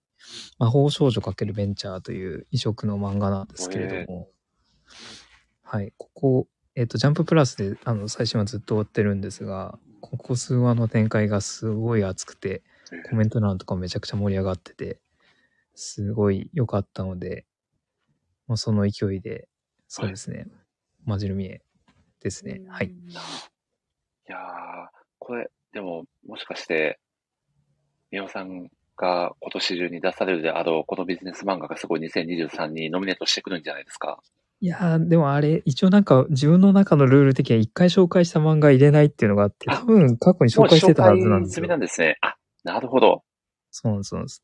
おーでもそのルールでいくと、な、なんか年々厳しくなってきそうですね。そうなんですよ。なるほどですね。はい。なるべく新開拓頑張らないとといや、思ってなるんですが。い。や、ちなみに、アトさんはどうですか？作品読まれてます？マジでミネは。あのージャンププラスでいつもその水曜日かなんかに配信ですよね。あのーあそうです。そうあの、チェーンソーマンとか、うんうん。あの辺を読むときにいつも気になっているんですけど、あのー最初から読んでないので、結局手を出せてなかったんですけど、ちょっと今宮尾さんにおすすめって言われたので、読んでみようと思いまあした。、ぜひぜひ。はい。しかもベンチャーなんですね。そうなんです、そうなんです。うん、それは気になる。これちなみに以前、ライターお友達のみどりさんもおすすめされてた作品なんで、これはちょっとビジネスパーソンにかなり刺さる作品なのかなって。そうです感ね。じますねかなりはい、やばい社長が出てくるんで、あ、そこですね。多分、緑さんが刺さった原因の一番大きなところは、おそらくそこですね。多分そこだと思うんですけれども。なるほどですね。まあでも社長なんて大体やべえですもんね、皆さん。そうですね。いやー、これはちょっはい、と、めちゃくちゃキャラの濃い社長が出てきて、いや、これは、ちょっと読まねば案件ですね。皆さんありがとうございます。ありがとうございます。ちなみに、アトさんはいかがですか今年の一冊。はい、私もすごい悩んだんですけど、あのーこの間出た2024この漫画がすごい。はい。あれ、私、あれも紙面でも読ませていただいたんですけおど、結構あの、あ、やっぱ、あ、この作品、この作品っていうのもあったんですけど、そういう中、そこに入ってない作品で自分の中で今年一番好きだったな、うん。好きだったなっていうか一番この作品をしたいなと思ったのが、あの、8月31日のロングサマおー、アトさん、ebook ジャパンでも記事出されてましたー。よね。あ、そうです、そうです。私、ね書かせていただきました。えー、はい未読です。はい。これあのーえっ、と、モーニングですね。うんはい。なんですけど、あのー私、あの、これあの、タイムリープものなんですけど、あの、あまりそういうのが好きじゃなかったんですけど、うんうんあ、なんて面白いんだろうっていう、本当に、初めてなんか、面白いなって思いました。こういう、繰り返すのに、繰り、しかも基本二人だけで繰り返してるのに、こんなに面白いのかっていう、あの、大好きな作品です。いやねー、僕もこの作品読ませていただいてるんですけど、はい。いや、もう僕の的にも今年5本の指に入るぐらいの面白い作品です。嬉しい。いやー、面白いです。大体あの、最初の2コマは毎回一緒なんですよねあ。そうですね。画角からして、やっていう。で、ちょっとじとっとした感じで男の子が待ってるのはも毎回同じ構図なんですよ。うん。で、それがループしてるんですけど、いや、でもその設定だと、通するとちょっと単調になっちゃうのかなと思ったりもするんですけうんど、全然そんなことなくて、毎回新しくて、そうなんですよ。そうなんですよ。あと主人公の男の子の方がめちゃくちゃいい子なんですよ。うん真面目で、えー一途で。ただですね、それが故にちょっと気持ち悪くなっちゃってるっていうのがまた、またいいんですよ。これはぜひ読んでほしいですね、うんこの作品は。あの、キモ今、さが。ebook Japan の記事はいあした。あ、ありました。えー、すごい面白そはい。まだ2巻出たばっかりなんで、もううですね全然集めやすいので、うん。これはもうおすすめはい。でしかないですね。う。これは本当に。あ、でも、どうどうなんですかねあんまり長くはならないのかなと勝手に思ってたりはするんですけど。なんかちょっと、そろそろなんか、うんうんあの、終わりしに近づいてる感じで書いてたので、うんそうですね。そこまでは長くないかなとは。はい。いやーでも本当に面白い作品なので、うんいやもう本当に続きが楽しみで仕方ない作品の一つですね。いやーいいですね。ありがとうございます。はい。ありがとうございます。ちなみに、どうですか？宮尾さん、アトさん、お互いに何かご質問などあれば、ぜひ、この機会にぶつけていただきたいなと、ございますか？そうですね。はいまあ、お二人になんですけども、おなんか今年読んだ、はい。えーっと、ビジネス漫画とかおしも、お仕事漫画とかで、あー、お仕事漫画で。みたいな、これが良かったみたいなのがあれば、ぜひ教えてください。これは、アトさんどうですか？お仕事漫画。そうですね。これ、今年よ、あ、お、お仕事漫画ですよね。そうだなあの、ちょっと今年ではなく前から読んではいるんですけれど、やっぱり改めて好きだなって思うのが、えっ、と、19番目のカルテ。前、あの、曽根さんとも話したかなと思うんですけど、はいはいはいはい。あの、はい、これはおすすめです。はい。全然知らなかったです。あはい。これあの、えっ、と、なんていうんですかね。不、不定収束あでしたっけ？なんかあの、ちょっとこう、あの、病名がつきにくい症状の方を見るなんか総合診察科みたいのの話なんですけども、結構いろんな科に行って、でも特に当たる病気がないですねって言われて、まあ、結構こう、見つけにくい病気だったりとかうん、気のせいって言われちゃうような病気みたいなものを、こう、いろんな症状から判断していって、あ、これ、あなたは高齢かもしれませんねっていうのをどんどん診察してくださる感じなんですけど、うん。結構私も心配性で よく病院行っちゃうタイプなんですけど、うん。なんかそういう人間からするとこういう科があったり、こういう先生がいるとすごく心強いなっていう、はい、結構読むとあ自分に当てはまる症状だったりとか、なんかそういうのも出てくるかなっていう、結構よくあるようなこう症状だったりとか、ううん。ん、でもあんま病名がつかないみたいな、そういうのを、はい、取り上げてる。はい。いいですね。そう、それこそソフィアさんもね、以前押されてましたうん。し、そうそうそう。そうなんですよね。なかなかこう、病院の先生もそれぞれ専門があって、うんなかなかこう、自分の専門外のところだと、こう、うまく、こう、ね、病気を判定できないみたいなこともある。るみたいな、ね、僕も1巻、2巻は読ませてもらったんですけど、はいなので、まあ、そういう人たちのために、ね、まあ何でも嫌じゃないですけど、なんかちょっとそういうようなそうです嫌いもあるのかなとも、うんうん、思いながら読んでたんで、本当に、こう読むと自分のためになるというか、そういう作品ですよね。うん。うんうんうん。いやー、いいですね。アートさんありがとうございます。あ、い。ありがとうございます。さんも聞きたいです。そうですね。。これはもう本当に普通にキャプツバですって言っちゃおうかなと思ったんですけど、いや、そうです。その答えはちょっと待って いた、特に結局何でもキャプツバやないかというツッコミを避けるためにですね、あえてここは、これもまあめちゃくちゃもう結構知られてる作品なんですけど、改めてじゃないんですけど、あの、図書館のお仕事を描いたあの作品ですね。えっ、と、タイトルがですね、あれ何だったかなタイトルをど忘れしてしまった。えー、税金で。税金で買った本ですね。税金で買った本ですね。で、もう結構積んでしま9った巻ぐらいまで出てるんですけど、うん最近結構最新話まで追っかけて読んでたんですけど、うんうん。図書館のお仕事って、なんか僕らが思ってたより、あ、こんな多岐にわたってるんだなとか、なるほ図書館の中でもこんな戦いあるんだみたいな。ど。例えばですけど、こう朝一で、その日、あのーえー図書館に置かれることになったばかりの新聞をおじいちゃん同士が取り合うみたいな。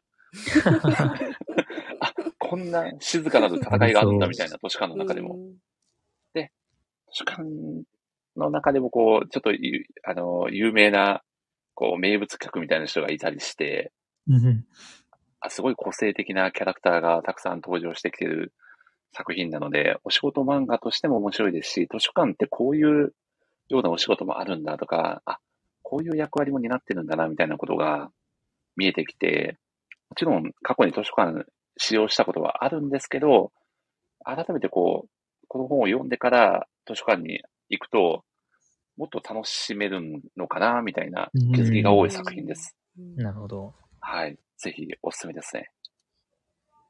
いいですね。めっちゃ僕多分つ買って積んじゃってるような気がするんで。うん。あの、主人公の男の子が、高校生の男の子が、ちょっとやんちゃなヤンキー系の男の子なんですけど、はいはい。その子が図書館でバイトして、こういろんなことを経験していきながら、ね、こう、読者と同じような立場で、いろんなことに発見していくっていうようなうん描写も、こう読者目線でわかりやすいですし、すごく面白い作品だなと。まあ、あと単純に学びになるなというところですね。いいですね。はい。そんな感じで、みちゃさんも来てくれてますね。あ、こんばんは。皆さんこんばんは。うん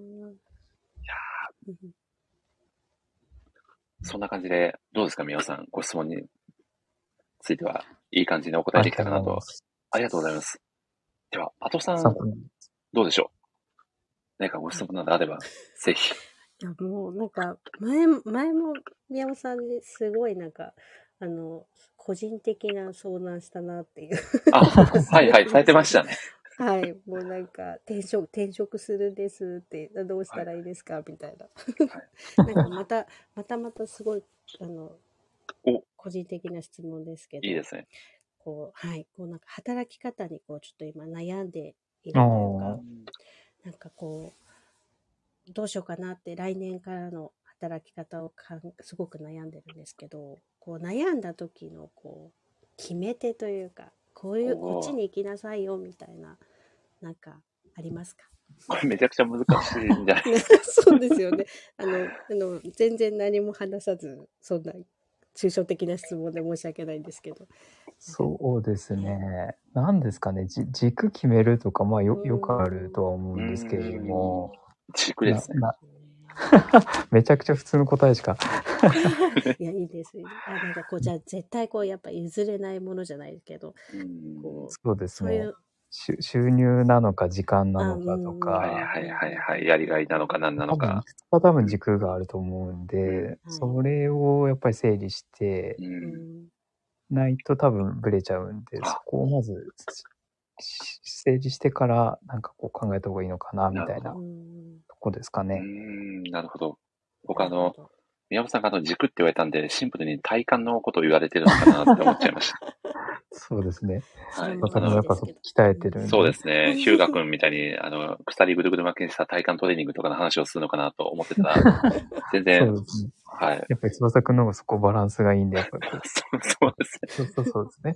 それと同じで、はい。まあでも、何をね、こう、じ重要視するかで、まあ選択肢変わってくるっていううんことですかねそうですやっぱ軸がぶれないと、あの、サッカーも強いし、あの、そうですね。人生の選択も間違えないということですね確かに。。いや、深いですね。やっぱりキャプツバーが全てをまあまあ、教えてくれますね。キャプツバがじ人生の教科書みたいなところありますもんね。そうですね。困った、あ、あと困ったら、こう、ロベルトノートっていう、あの、ロベルトの。聖典みたいな、はい、そうですねあの、人生の全てを教えてくれるそうですんのがあるんで、それを読めば、はい。はい。はい。では、わかります。僕たちの中ではほぼ聖書と化しているローデルトノートですよね。そうですはい。ただ、販売はされてないんですよね。あの、作中でちょこちょことしか出てこないので、そうなんですね。なんとかして、ね、作中でロベルトの、ね、あの、翼くんが思い出すようなセリフのとこで僕たちも保管するしかないみたいなところありますよね。そうですね。はい。いや、すいません、なんか。いや本当すいませんでした、アトさん。ごめんなさい。すいませや、ん、ちょっとありが。とうございます。あの、体感を鍛えようと思いま体す。感を鍛え体感したよ。まあ、軸をね、いろんな意味で、はい。ぶれないようにということで。ああ、いや、いいお話でしたね、皆さん。ありがとうございます。ありがとうございね。あとます。何だろうな、うんうん何ですかね。あの、身近な人じゃなくて詳しい人に聞くとか、ああ、天なるほど、心さんとかになるほど。うん。その通りだな、とかってその道のプロに聞くというか。うんそうですねう。んついついなんか、あの、家族とかに相談しちゃうんですけれども、別にその道のプロじゃないんで、そうですよね。経験してるわけではないですもんね、それを。そうですね。なるほそういうところかな。なんか漠然としてる感じなんですけど。ど、すいません。ありがとうございます。いや、ありがとうございます。そんなお二人が来年何か、こう、挑戦してみたいことってありますか？ちなみに、みっちゃさんは、私はちょこちょこ仕事変えてるんですが、最後はノリですってコメント。くださってますね。いいですね。ね。まあ、うんでも最後はもう、ね、こう、こっちの方がな楽しそうかなとか、そういうね。気持ちでね、気分で決めちゃうっていうのは全然ありですよね、皆さん。そうですね。まあ、確率論みたいなところなんで、あのう、ん8割いけるだろうと思っても2割引いちゃうこともあるんで、まあうん、数打ってみるみたいな感じもいいかもしれないです。いいですよね。そして、押入さんが、私は勢いで転職して大体ミスってますと。熱いコメント。これは、これはもう、ノリで言っていいのかどうかちょっとね、考えちゃうところですけど。はい。まあまあ、どっちに転んでもね、生きてりゃなんとかなりますからね、皆さそうですね。はい。ねうん大丈夫です。ん。また立ち上がればいいだけの話ですからね。そうですね。はい。というわけで、どどうですか、皆さん？こ来年は何か？そうですね。まあ、まず今年の反省としては、あの、ノートが書けなかったっていうのがうん。あるんで、はい。あの、去年、あ、違う、今年の新年かな？のはいラジオ会に出させていただいたときに、はい動画、ノート頑張って書きますだったんですけども、今この12月28日時点で、まだ0本っていう、ちょっと惨憺たる時点なんで、いや、でもここは皆さん、もうゴールが見えたら打てのドブルトの教えじゃないですけど、ね、もう行くしかないんじゃないですか。そうですね。今年中に一発。はい。今年中にそうですね。一発なんとか書いて、はい。一応まあそれで目標を達成ということにしようかなと。なるほど。完全に、そこで通知も合わせに来ましたね。最高です。そうですね。いや、いいですね。まあでも一本書いたらね、もう書いた感出ますからね。大丈夫です。そうですね。はい。なんで、来年の目標はノートを頑張って書くですね。改めて、ね、再設定ということで。いや、いいですね。まあ気持ち新たにね、来年も取り組んでいくということで、ありがとうございます。毎年一本ずつ書いていくみたいなスタイルにしてもう、秘伝の書みたいなノートになりますね。最高ですね。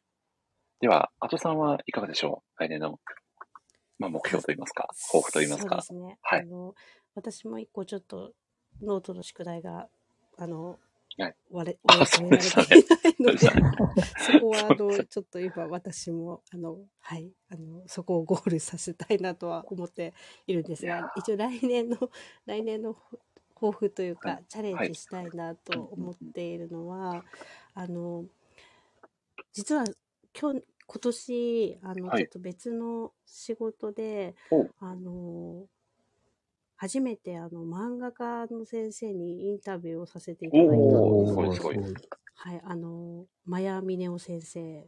あ、の語りの？飛んで埼玉。はい、そうです、そうあです。語りの、はいはいえーすごい。はい。あの、ただ、あの、まあちょっとその漫画の記事というよりは、その、あの、原画展をされた時のうん取材で、うん。ちょっと原画展のことがメインだったので、あの、あまりこう漫画のことについてとかいろいろぐインタビューする時間は10分ぐらいしかいただけなかったのへで、あの、本当になんかちょっとこう雑談程度にお話しした程度で、あの、インタビューした内容も、あの、ほとんどその記事には反映されていないんですけど、ただなんかこう、初めてそういうふうに漫画家の先生とお話しさせていただいて、インタビューさせてもらう機会があったのに、いやーなんか不甲斐なかったなというか、もっと本当はいろいろ、もっともっと深くして、こう、話せたらよかったっていうか、いろいろ聞きたかったなっていう後悔があるので、まあちょっと来年は、まあそういう漫画家の先生だけに限らずなんですけど、こうちょっとインタビュ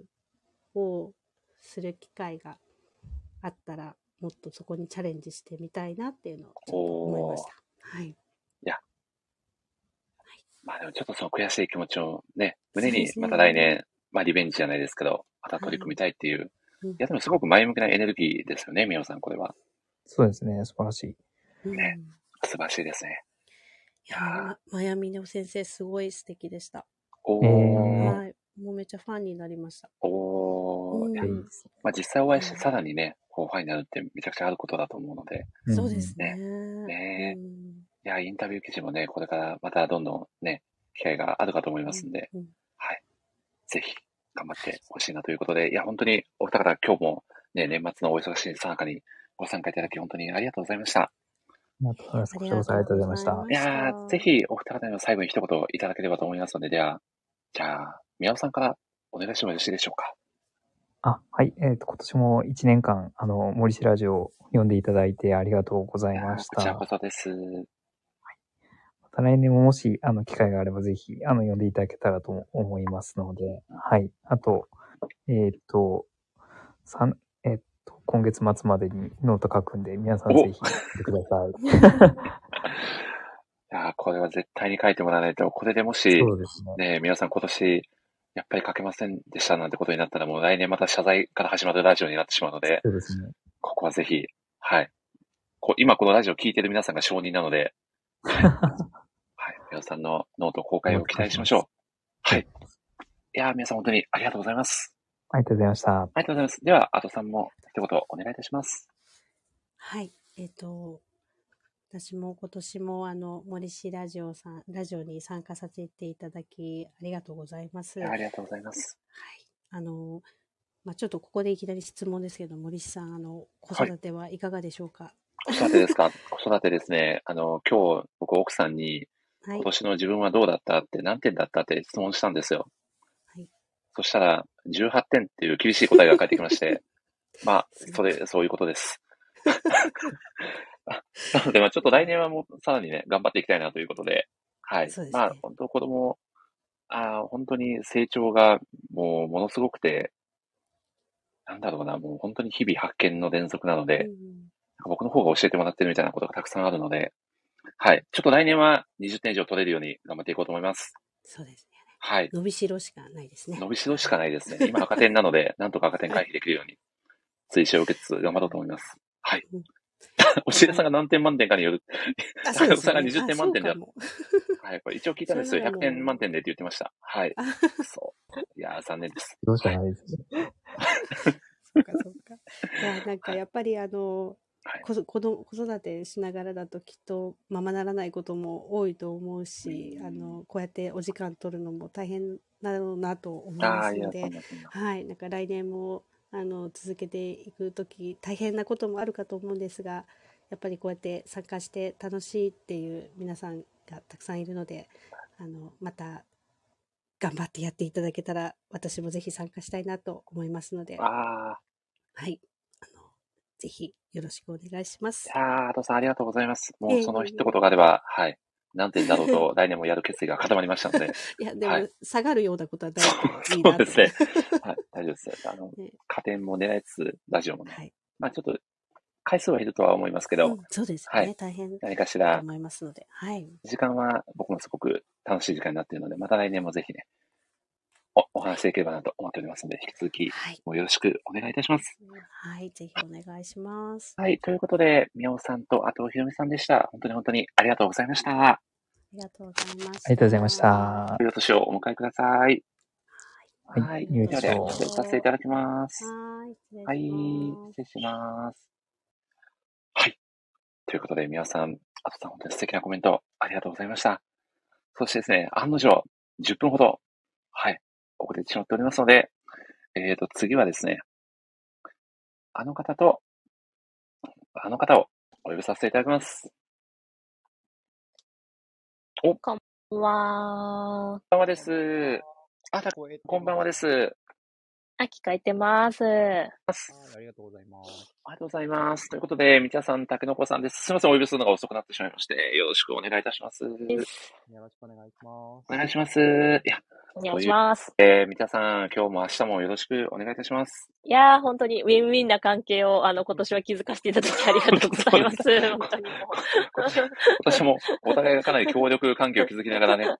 進めてきた一年でしたね。い、や、はい本当にそういう意味でもお世話になりまねした。、9時から、はい、明日は9時から寝言のアカウントで、あの、スペースやりますんで、忘年会スペシャルということで、ドラちゃんと一緒にね、はい、い寝言を振り返りたいと思いまますので、そちらもぜひぜひと。はい、そうですね。ほぼほぼ寝言なのか、キャプツバなのか、ドラえもんなのかみたいな話になっちゃうかもしれないですけど、まあちょっと寝言メインに明日はね、大丈夫です。お話しできるように大丈夫です。明日、明日は一応、私がホストでこう、やるので、あの、じゃあ何の心配もないですね。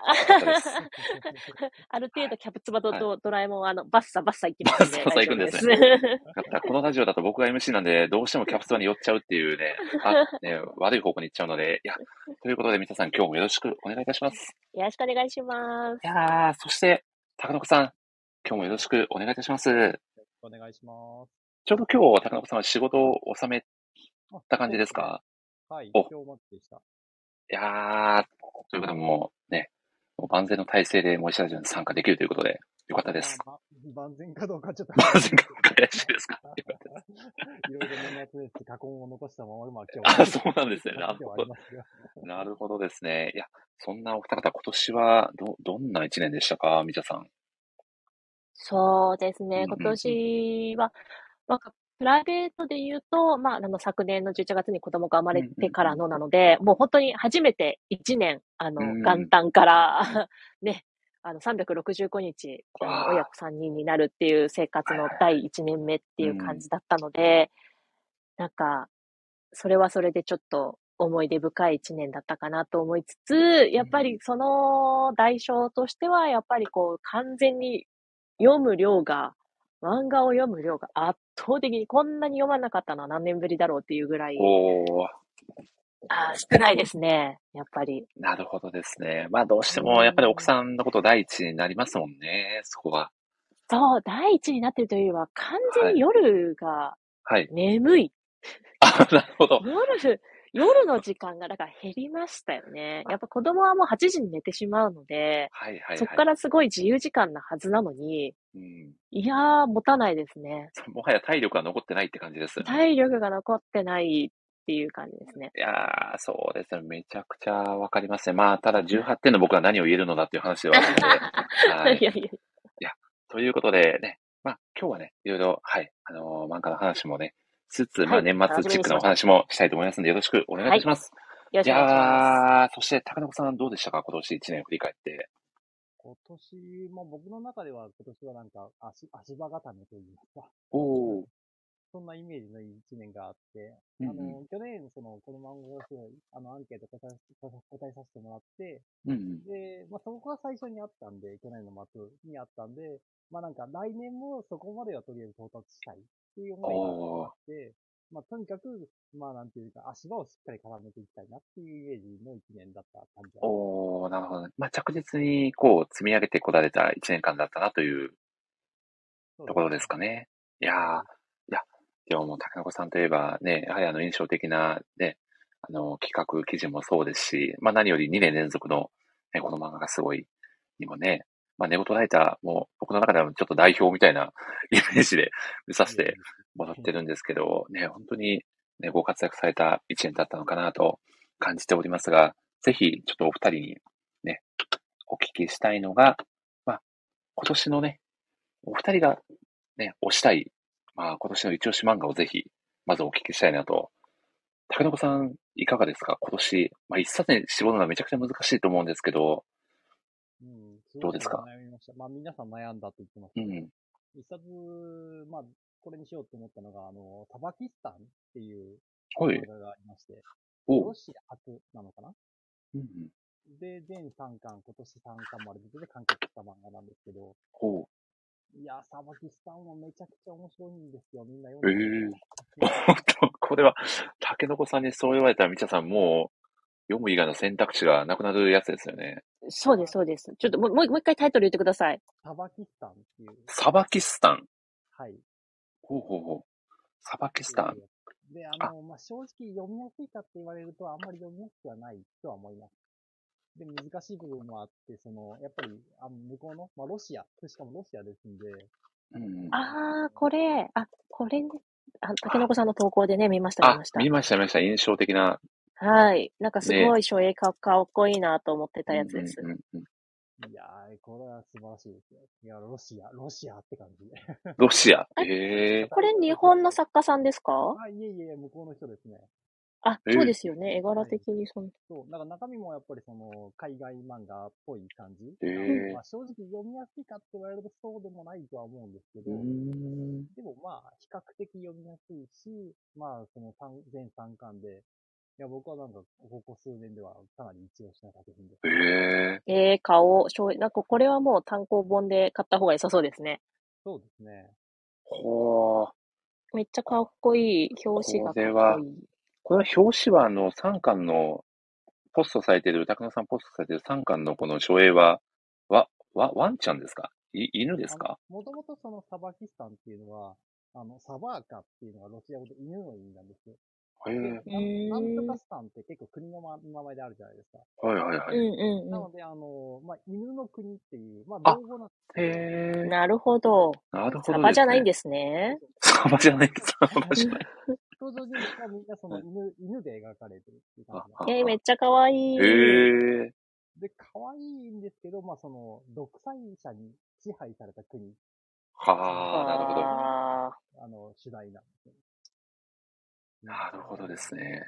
すごい面白い。へえ。ー道草、道草ノベルですね。道草。いや、これはさすがで楽すね道草しみですね。まあ、道草ですまあ、でやってるっていうか、道草で仲介してるみたいな感じなのかなそうですよね。やっぱ目、目、目をつけどころがやっぱ道草っぽいですよね。うん。これちなみに、竹の子さんのアイコンは、熊さんですか？あら、熊のはずです、多分。あ熊なんですね。サバキスタンではない。サバキスタンじゃないということで。なるほど。あ、クマキスタンですね。そして同じくベアのアイコンのアムさんが来てくださってます。アムさん、こんばんは。ただいま同じ熊つながりの高野さんが、アはい、ンさん。サバキスタンを抑えております。いやー、アムさんもね、この後、ラジオご登場予定でございますので、久しぶりにお話できるということで楽しみにしております。ニャムの親。ニャムの親。ニャム親ですね。あちなみに名付け親は実は僕っていう、はい。名付け親。あまり、あまり知られてない事実も。パパとママ。パパとママなんですかね。パパとママと言っ。ていいのか。18点のパパですが。ということでですね、みちゃさん、今年の一押し漫画教えてもらえますか、えーっとですね、私は、うんあのー松本秀吉先生の生き物語っていう作品で、生き物語。ほうほうほう。はいえーっと、松本秀吉さんって、あの、犬と猫どっちも飼ってると毎日楽しいっていう、あの、もともとツイッターで、はいはい。はい、そうです。エッセイで、あの、実際のエッセイ漫画、自分たちで、あの、自分が関われている猫様と犬くんの、あの、エッセイを書いて書籍化されて、アニメとかにもなった先生なんですけども、この先生が今年出されたものが生き物語という、あの、モーニングで、あの、連載していくらしいですけど、これがですね、あの、松本秀樹先生がや、あの、本当に動物がお好きだなっていう、この動物愛に溢れていて、で、プラス、この松本先生らしい超独特なあの目線というか、あの、好きすぎていろんなことを、いろんな動物のあのトリビア的なことを調べまくったことを、松本先生の言葉で私たちに面白おかしく伝えてくれているんですね。なんで1話が結構ショートで短いんですけど、あの、いろんな動物の 本当にトリビアがあの出ていて、可愛いです。例えばなんか、猫は、メスは右利き、オスは左利きなんだってっていう、えそうなんです。話を、あの、実際、どこで、どういう話がそうなっているのかっていうことを、アイルランドのクイーン大学の研究らしいですよとかっていうこととかを、いろいろとね、こう書いて。やっぱ絵も本当にお上手、動物の絵が本当に上手で、可愛いらしくて、面白いですね。なんかやっぱ動物系が好きなので、なんか昨年とかだと、あの、あの別、ちょっと全然また違いますけど、うん絶滅動物物語とかも結結構好きで読んでたんですけど、なんかそれは本当に絶滅する動物の悲しい悲しいお話で別の作家さんのだったんですけど、なんか今年はこの松本先生のちょっとユーモアのある作品でちょっと癒されてました。まだ一巻って書いてるので多分今後も続いていくのかなと。なるほどですね。いやー、はいみちゃさん、ありがとうございます。くしくもお二人とも動物ものという、動物ものと言っていいのか、高子さんの作品は。ちょっとあれですけど。いやー、これはちょっと2作品ともかなり注目ですね。ちょっとでもテイストは違いますね。かなり癒す癒される系の作あ、品です。癒しです。なんか癒しだし、結はい構雑学で、あの、えー、えーということも多いし、っていうはい感じなので、ゆるく読めて、なんかお子さんがいる方とかには本当にお勉強うに。なるんじゃないかなと思うので、あと人が来た時にもめっちゃ進めやすいので、飲みながらあ 友達が読んでたりとか、あー、いいですね。1話が短いのでケラケラ笑ってたりとかしますえね。ーいや、これもかなりね、楽しめる作品ということで、これぜひですね、みちゃさんとたけのこさんにもお伺いしたかった、お二人はどう、漫画の魅力ってどういうところに感じられているのかなというお話をぜひお聞きしたいなと。みちゃさんいかがですか？漫画自体に。そうですね。うんうん漫画自体、まあ、漫画自体。そうだな。なんかやっぱり、学べる、私は結構漫画から学ぶ、漫画からなんか人生を学んだじゃないですけど、うん学ぶっていうところが、あの、いろ、もちろん映画でも本でも何でもそうなんですけど、私にとってはそれが漫画であったっていうところで、で、やっぱりその漫画の良さっていうのがやっぱ絵っていうとこ、絵があるっていうことで、やっぱり見たこと聞いたこともない世界を、やっぱりビジュアルで教えてくれる、補填してくれるっていうことから、新しい世界を広げてくれる、知識とかを広げてくれるとか、やっぱそれをがトリガーになって、なんか、なんかの時のね、あの、情報が入った時に、ああの時の、あの作品のあのワードだなとか、なんかいろんなことが紐づいていくことが、私は多いかなと思っているので、うん学び、漫画が学びになってる魅力かなとか思ってます。おー、ありがとうございます。いや、でもそれこそ大切なことは、ほぼ漫画から教わったって感じですよね。そうです、そうです。もう私にとってはって感じですね。いや、でも僕も実際にちょっと考えてみたらそういう体験、確かにありますね。例えば。あの、スペイン語とポルトガル語は、あの、日本語で言うところの標準語と関西弁ぐらいの違いしかないっていうのを、そうだった。僕、あの、キャプテン翼で学びましたからね。あでしょうね。はい ほ、ほん、今、ちょっと今になって思うと本当にそうなのかなって思っちゃうんですけど、まあでも、キャプツバで言ってたんで間違いないんじゃないかなと思いますね。まあそんな感じで結構その、子供の頃に読んだ記憶もね、結構くっきりと残ってたりするので、そうですね。そうですね。学びになってる部分は絶対大いにありますよね。そう、あります。なんか、あと、結構お仕事漫画とかも私は好きなので、あやっぱそういうので、はいはいはいこんな仕事がこういう世界があるんだっていうのとか、うん。うん、広がるなと思いますね。確かに確かに。なかなか自分じゃ体験できない世界をこうね、ちょっと吸収できた気持ちになるっていうあ、意味ではそうですね。そうなんだとか、うんうん。なんかそ、その引き出しだけで、その業界に本当に働いている人と、なんか、会話をするじゃないですけど、はいはいはいそうそういう人で会った時に、あ、こう、こうなんですか？みたいな、なんか、ああ、なるほど、読んだんで。すけど、こういう世界なんですよね、とか、なんかちょっとやっぱり会話の引き出しにはいろいろと、うんあの、私にとってはなってるなと思います。いいですね。コミュニケーションのこう入り口としてすごくいいですよね。そうですね。なんかスポーツ漫画とかでもそうですし、なんか自分は体験していないけど、それを実際にたリアルで体験した人には、とも、なんかちょっとだけ話のきっかけというか、うん私ちょっとだけ知ってますよ、みたいな感じになれる。おーこれもいいとこでですよね。なるほどな。めちゃくちゃ共感ですね。いや、ありがとうございます。竹の子さんはどうですか？漫画の魅力ってどういうところに感じられてますか？まあ、一つ思ったのは、本当同じこと、まあ同じって言っちゃうとちょっとあれですけど、本当その学びの入り口になるっていうんですか、うん難しいことを簡単に噛み砕いて、えっ、と、見せてくれる。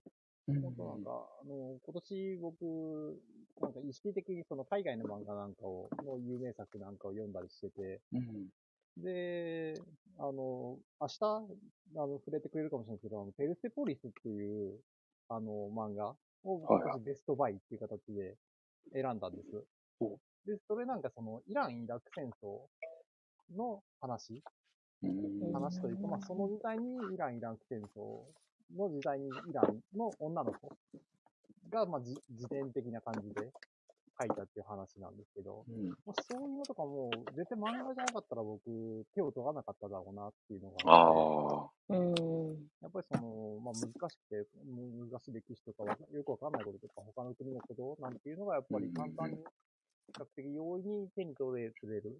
で、まあ、興味を持って楽しく、そういう知識を得ることができるっていう、そういう入り口になるのは、やっぱり漫画のすごい強みだなとう。ん。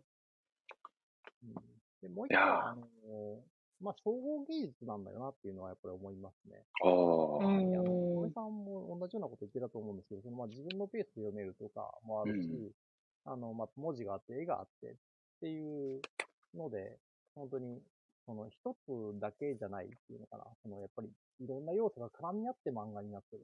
うん。っていうのが、やっぱり他のもものにない魅力なのかなって思います。いやーいや、でもまさにその総合芸術という言葉がぴったり当てはまるというか、あの、以前、あの、漫画家のロビン安夫先生がこのラジオに出てくださった時に、初めはもう漫画描くのがめちゃくちゃ難しくて、なかなか、こう何年もこう、書くことが、うまく書くことができなかったみたいな話をされてて、まあそれだけ、こう、まあ複雑というか、ね、まあ構成力も必要ですし、なんかだからこそ、その漫画の、こう、伝えてくれる情報量って多いのかなとも感じたので、だからすごく、あ、高山さん話もめちゃくちゃ大共感でしたね。いやありがとうございます。いやそんな、みちゃさんと竹中さんにも、なんかこう、お互いに質問してみたいこととか、もしあればぜひ、お願いしたいんですけど、みちゃさんどう、どうです？あります、あります。おありますか？さんにき聞いてみたいことあります。なんか、な、なんで段ボールに入ってるんですか？みたいな話です。熊がね、拾われ、誰に拾われたいんですか？って思うんですけど。いや、あの、まあ、あんだけね、もうすごい毎日毎日作品読んで、あの、投稿されてると思うんですけど、竹の子さんの、なんかその、まあ、き先ほど、なんか今年は意欲的に海外の漫画とかおっしゃってましたけど、好きなジャンルっで、なんか得意というか好きなジャンル？えあ結構雑食で読まれてるとは思うんですけど、とは言ってもこれには目がないとか、なんかそういう好きなジャンルって何なのかなと思ってお聞きしたかったです。えっと、そうですね。僕、まあ、根っこっていうんですか、一番ここから派生してるなって思うのは、うんあの、まあ、フィーリアングぐらいの頭の辺っていうんですか、えっと、まあ、吉永先生とか好きですし、まあ、吉永先生、フィーリアングにあんまり書いてないはずなんですけど、うん あの、なんていうか、あのあたりの女性誌もの、うーあの辺が多分一番好きです。うんん。へえ。で、あの辺は、まあ、なんだろうな、あとは誰がいるんだ？えっ、と、山下智子先生とかですか？あ山下智子先生大好きですね。はいはいはい。岡崎まりさんとかですか？岡崎まり先生も好き。なんだ、なんなんだろうな。あの辺の多分、その思春期の時期にあの辺でそのサブカルの足を突っ込んだというか、うーん。へえ。なんで、あと何ですかね、あの辺の、えっ、と、誰がいたっけ？えー、七南先生とか、うーん。へーそのせいなのか、まあ、その辺になんか軸足を置いてる感じはあります。うんうん確かに女編で、あの、この漫画がすごいもうアンケート書かれてましたよね。ああ、そうです。まあ、でも、正直その、今、比率で言ったら少女漫画の方があんまり読んでないので、はいどっちかって自由に選べるんだったら男編にしたと思うんですけど、うん女編の方がちょっと戦者少ないから、頑張って、あの、やってくれませんみたいな文章があったんで、まあ、じゃあそれなら女編で書きますっていう感じでうん選びまあし、たね。でも確かにちょっとそうですね。女性漫画、女性漫画系も竹の子さんは確かに読まれてるイメージありますね。でも元々のそのベースが、根っこがあるんですね。おーフィリアングぐらいだと自分では思ってますね。なるほど。いや、でも本当に、確かに高中さん、オールジャンルの方だなっていう印象だったので。そう、そうですよね。ねお、そして、皆さん、ゆきこさんが来てくださってますよ。ゆきこさん、お久しぶりです。あ、ゆきこさん、お久しぶりです。お元気ですか？あれ、ゆきこさん、今どちらにいらっしゃるんですか？これは、ボンジュールなんですかね。ボンジュールということは、もしや、あそこですかね、フランスにいらっしゃるんですね。なんと、フランスからコメント欄に遊びに来ていただくとは、いや、ありがたい。フランスでも人気なんですね、森社長。ありがとうございます。いやーいや、そんな感じで、いや、皆さんご質問ありがとうございます。竹の子さんはいかがですか？何かご質問ございますか？えっと、まあ、さっきの話にちょっと入ってるんですけど、その、うん僕、少女漫画、結局、まあ、その比率的に言うと、やっぱりあんまり読めてないなっていう自覚があって、うんうん。で、それをちょっと今強化したいと思ってるんですよ。おうほうでなので、ちょっとなんか、足がかりというか、こっから攻めたら、おまあ、熱いよ、みたいな。これは もう、みちゃさんえに、えもうまさに願ったり叶ったりの人選ですね、これは。いやー、ど一番う、一番ベストなアンサーをしてくれそうな。いやー、難しいですね。でも、そう、ええでも多分そうやって、ベースは読まれてらっしゃるし、強化する。なるほど。強化ってなると、まあ、この令和的少女漫画、そのさ、これからの少女漫画というか、その、で、名作とかはもう、あの、いくらでも調べればというか、出てきますし、ご存知な部分も多いと思うので、やっぱりこっから来るというか、今の名作系というか、令和少女漫画強化ですかね。ってなると、え？ってなると何でしょうね。なんでしょう。どう、いや、なんか、何を、どれを言ったらいいんだろうっていう感じで、ちょっと、ち、散らばっちゃう感じが、とてもありますが、え、ど、ぐ手をつける。そうだなどうします？パルシーダウンロードしていただいて、毎日読んでいただいたら。ちょっと、お仕事の匂いが若干。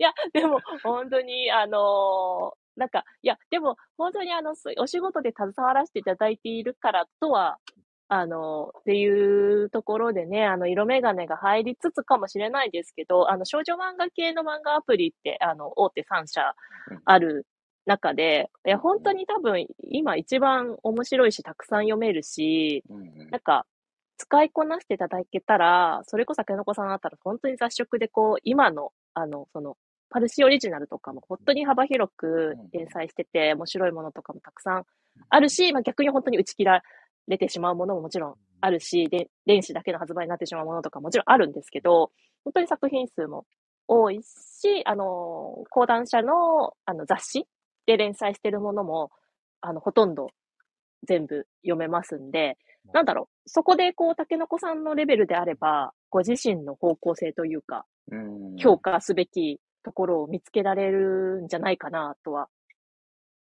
思うんですけど。なるほど。なるほど。とりあえずそうパルシーをダウンロードしろというそうことですねそうそう。。まあ無料でね、使いこなしていただけるとたいいなと。なんか本当に仕事からパルシーの新連載、パルシーで、あの、系連載をするオリジナル作品の新連載のものって本当に冒頭、ほとんど読んでるんですけど、うん。あの、面白い、面白いというか本当に例、あの、いろんな作品が出てきてるなと思いますし、なんか、すごい私の中で最近、わ、令和だわって思った少女漫画のくだりが一個あって、あの、よくある少女漫画あるある、あの、芸人さんのネタとかにもされますけど、少女漫画あるあるでこう、角で、道の角でこうね、ぶつかって、キャーみたいなはい。シーンとかをよく言われまがちですけど、あの、令和はですね、その、ドンってぶつかった時に何が起きるかっていうと、あの、エアポッツが落ちて、お互いのエアポッツが入れ替わるっていう、こう、間違えてエアポッツをあの、お自分のエアポッツで同じエアポッツをつけてるから、ぶつかった瞬間に耳から外れて、あ、すいませんって言ってエアポッツを耳に入れたら、あの、相手のエアポッツで相手の音楽が聞こえる。え？みたいな。趣味一緒？みたいな。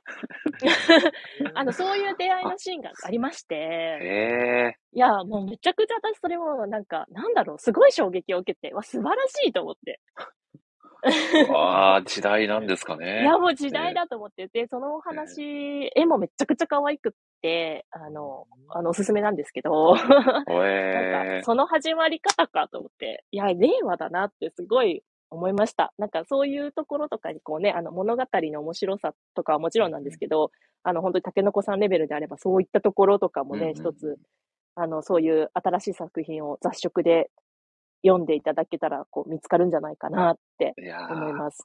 いやー素晴らしいプレゼンでしたね。そして、成沢さんもパンじゃなくてエアポッツになったと驚いてます。あ、あ、もう、ドラちゃんの言ってるね、自由気ままな、あの、精霊姫めっちゃ面白いです。あこれも、これも、あの、面白いです。あの、はいえ今のエアポッツのやつは何ていうタイトルなんですか？えっ、とですね、うつみくんの恋の歌だったかなちょっと待ってくださいね。これですっごい絵も可愛いんですよ。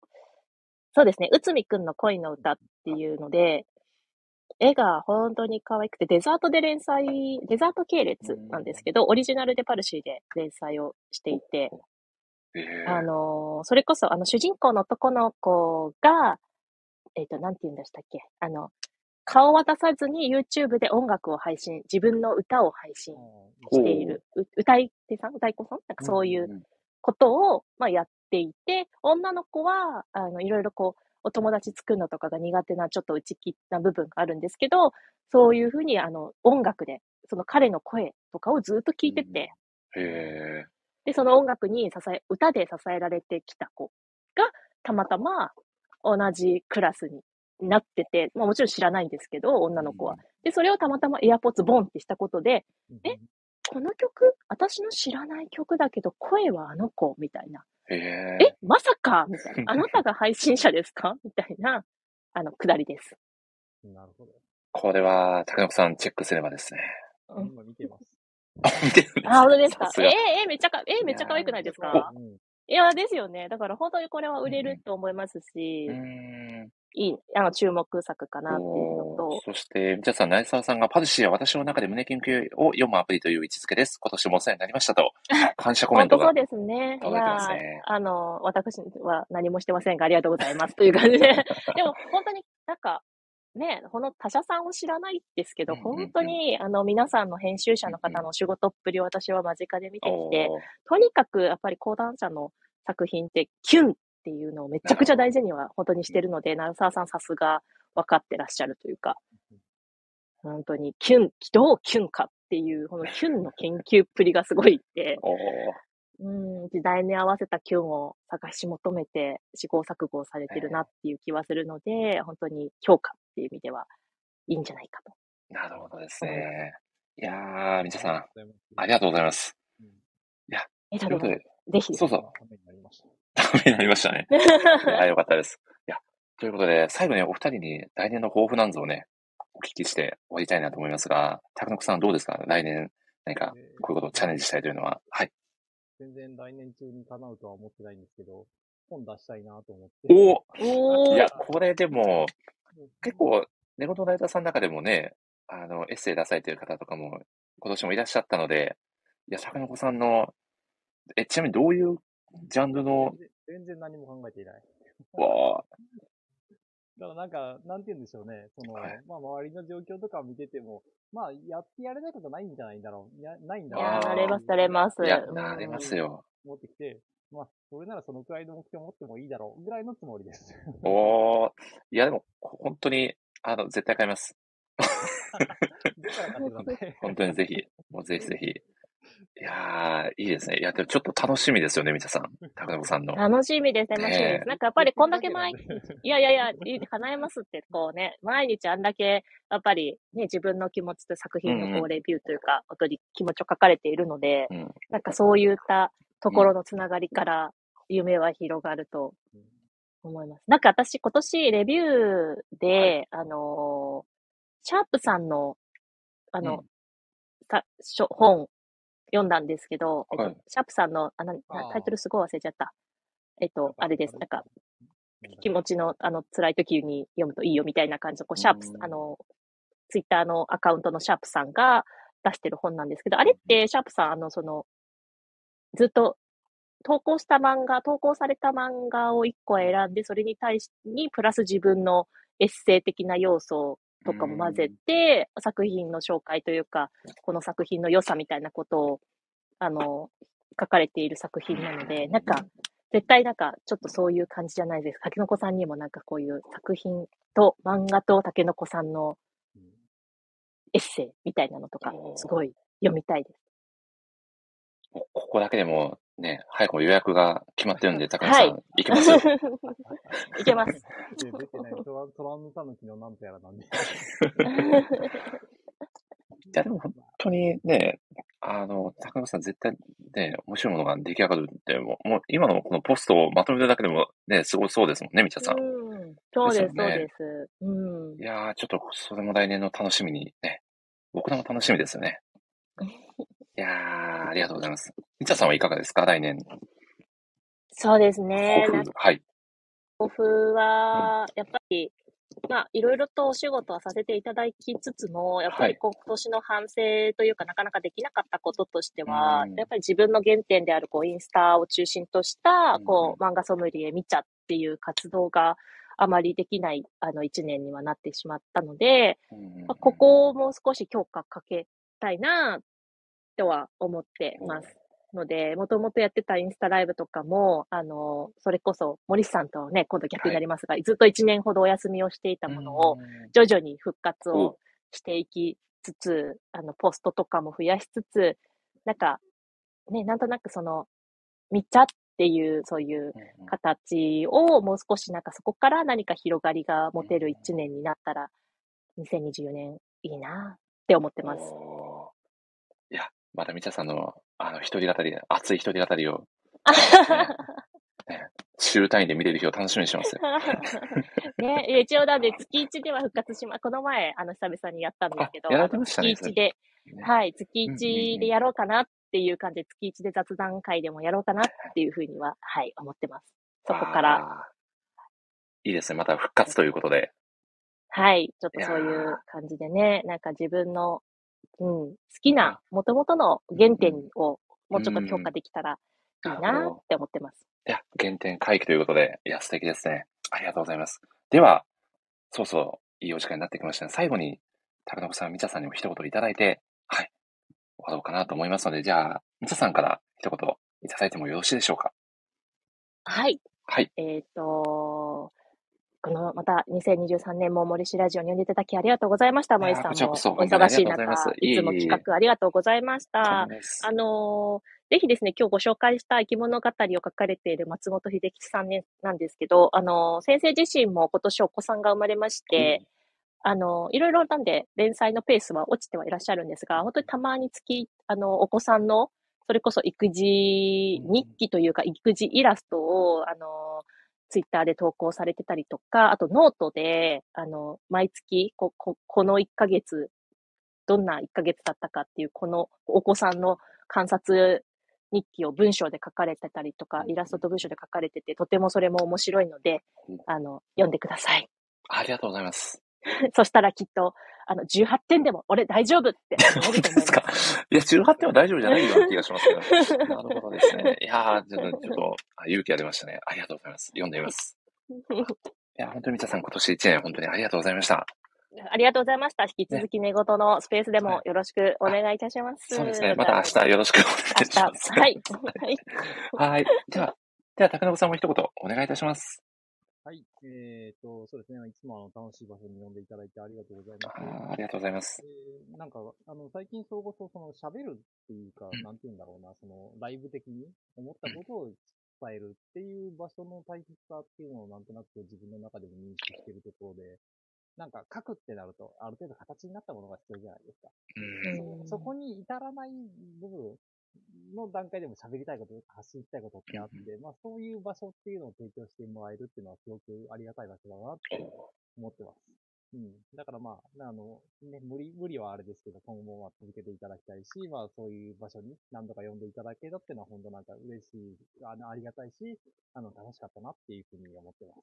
いやー、高野さん、そう言っていただけて本当に嬉しいですね。ありがとうございます。ありがとうごいざいます。やー、そして高野さんはね、前回のプレゼンだけでも、鮮烈な印象を残してくださっているので、来年もぜひ、ね、イベント会は、開催して、また遊びに来てもらいたいなと思っておりますので、ぜひ来年も、ちょっとじね、あのー機会は減ってしまうかもしれないんですけど、引き続き、ね、楽しくお話しできればなと思っておりますので、よろしくお願いいたします。本当に今日はありがとうございました。ありがとうございます。はい、ありがとうございました。ではでは、みちゃさんと、ちゃくのこさんでした。ありがとうございました。ありがとうございました。はい。ではでは、失礼させていただきます。良いお年をお迎えください。よい失礼し年ます。を。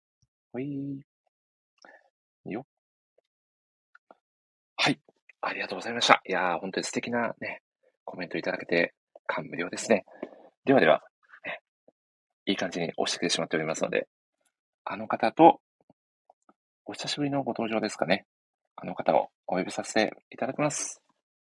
どうかな、どうかな？お、これは、アムさんとナイサーさんですかね？あ、こんばんは。こんばんはです。こんばんは。こん、ばんは。あ、よろしくあやこさんにゃとみちゃんさんがコメントされておりますね。いやー、すみません、おそお呼びするのが遅くなってしまって、大変失礼いたしました。はい、いえいえいえ。はい。アムさんとナイサーあやこさんです。どうぞよろしくお願いいたします。お願いします。お願いします。あ、アムさん、かなりお久しぶりになりますかね？そうですね。も うだいぶすいません。なかなか参加できず。ああ、いえいえ、全全然です。あ、でも毎月、ね、はい。アム漫画、ヤム漫画のイラストを通してはお会いしてたような気持ちにはなっておりました。はい。あ、そこで読んでくださって本当ありがとうございます。ああ、いや、本当に毎月ね、あのーコンスタントにね、漫画書かれてて、もうアムさんこそ大変でしょうに、本当にいつもありがとうございます。いやいや、こちらこそ楽しく書かせていただいてます。いやー、本当に本当に、ちょっとね、今日はそんなあたりのお話とかもできたら軽くお話しいただければなと思っておりますので、よろしくお願いいたします。はい、お願いします。はい。そして、大沢さんは2回目のご登場ですかね。お知らせを。そうですね。はい。おーお久しぶりです。あの、7、7の回でね、いろいろね、そうです。熱く。はい。話させていただきました。いやー、楽しかったです。あの時は。いやー、久しぶりのご登場ありがとうございます。いありがとうございます。とんでもないです。やーそして、ね、おおそらくお二人はお話しするのは初めてですかね。アムさんと、ナイサそうですねーさんとは。。はい。そうですよねで。すね。はい。お互い存在はご ご存知だったんですかね。はい。えっ、と、ニャム漫画を描いてらっしゃる人ということで、よくお名前は見かけてたんですけど、お話しする機会はなくて、っていう感じでした。あーありがとうございます。もはや、今、アムさんは、え、はい何者なんですか？漫画家なんですか？ライターなんですか？何者なんでしょうね。何者か、何者かわからない状態なんです。もうなんか自分自身もちょっと分かってない、な、なんだろうっていう感じなんですけど。今って、その活動の主軸はあれですか？こうイラストだったり漫画だったりなんですか？もうそうですね。今ちょっとほとんどイラスト描かせていただいてる感じなので、絵描いてる人って感じになりますかね。もう、文字のお仕事だったら、今はそこまでやられてない感じなんですかね？そうなんです執筆だったりは。そうですね。ちょっとなかなかライター業の方がいや、参加できず、はい。いや、でもそもそも、え、え、ライターさんから始められて絵を描けて漫画のお仕事されてるのが、まずすごすぎますよ。なんかもう自分、自分でもなんかちょっとびっくりする、あの、あいきなり変わっちゃったなっていう。あれ、アブさん的にはもう、ゆくゆくはそっちの方向に行きたいな、みたいなのがあったんですか、もともと。ああ、どう、うん、そうですね。なんかでもへえ文章を書くのも、絵を描くのも、両方とも好きだったので、ほう。まどれかやれたらいいなっていうのはあって、まあ、あの、そうですね。なんか、絵の方が楽しくなっちゃったのか。楽しくなっちゃったんですね。いや、でも楽しくなった方に、ね、心が向いた方に行くのが正解ですよ。あそうですかね。本当に。いや、いい話ですね。いや、い や、そして、ぜひお二方にも今年一年ね、どんな年だったかお伺いしたいんですけど、成沢さんは今年一年いかがでした？あ、そうですね。今年一年、なんか仕事的な方向でいくと、まあ、漫画関連だとその寝言で、その応募書の先生の、そのち長井剛先生、千葉哲也先生、水野秀子先生っていう、こう、お三方にこうインタビューをさせていただく機会があって、なんかこう、それももちろんすごく印象的な記憶で、で、あとはなんかこう、クライアント、もともとお仕事してたクライアントだったり、こう友人だったりから、こう、新しいお仕事紹介していただいたりとか、へーなんか、ありがたい、こう、ご縁がいろいろと多かった年だったなっていうのが仕事面だと印象、そうですね。思い出というか、感想かなっていうところですね。いや、でも、ただちょっと、はいはいはい。うんでは、あの、前回ラジオね、出てきてくださった時もおはい話しさせていただいたんですけど、その、大御所中の大御所の、ね、漫画家先生と、そうですね。たまたねまそのタイミングが、とかがいろいろあって、その声かけていただけて、いやー、なんか、すごい、なんですかね。もうもはや、あ大御所っていう言葉で済ませていいのかっていう感じでいや、前日本当寝れなくて、ああ、そうですよ。ほ、ほどうしようと思って。そうですよ。ほぼ神に近い存在ですもんね。そうなんですよね。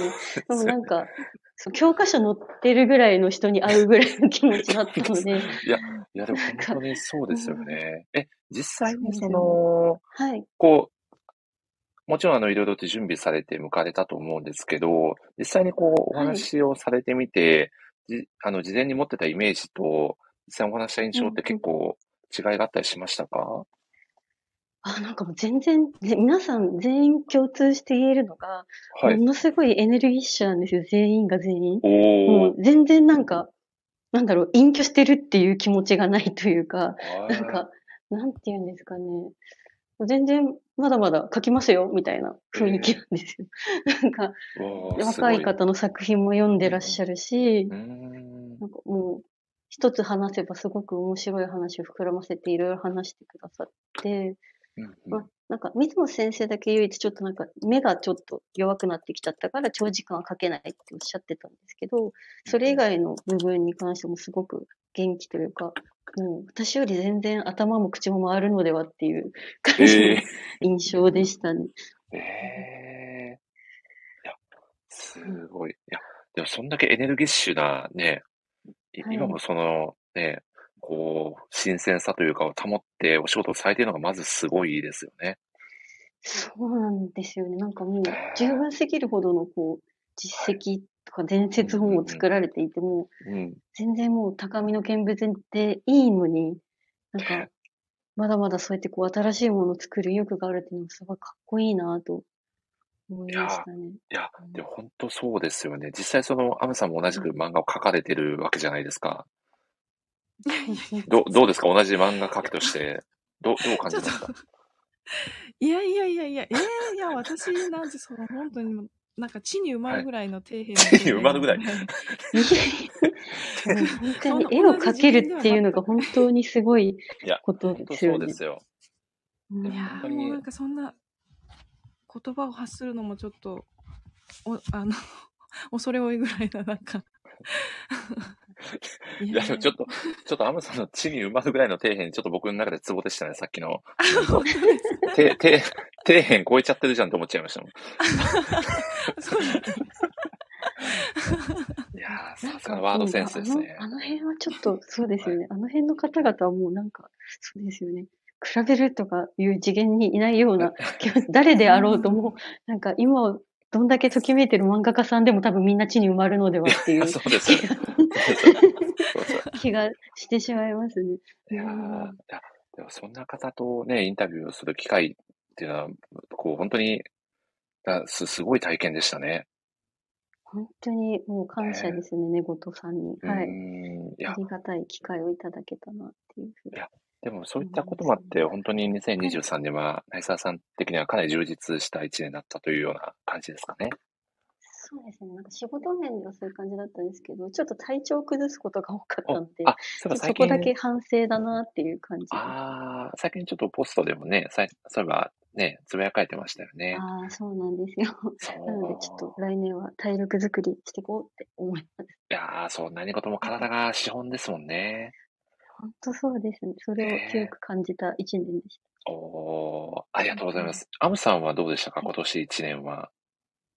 あそうですね、今年はなんかこう、今までやったことなかったことに、いろいろ挑戦した一年だったなってすごい思いました。おー、うんまさにそのイラストであったりということですか？そうですね。本当にその、えっと、寝言の SNS でやらせていただいてる、そのニャム漫画も、今までそういうなんか、こう、定期的に書くみたいなことなかったし、あとはその物語みたいな感じで、こう、一から作るのってなかなかやったこと、あんまりやったことなかったので、それをこう、ずっとやっていくのが本当になんか初めてすぎて、今、未だにちょっと戸惑うことも多いんですけど、まあただなんかすごいやっぱやってみて楽しいし、やれてよかったなっていうのはすごいあります。うん、いやーまあいやはい。あ、はい。え？あ あ。あ、すいません。何かつづ続きで何かお話をされるのかなという。あすいません。だ、だ、大丈夫ですか？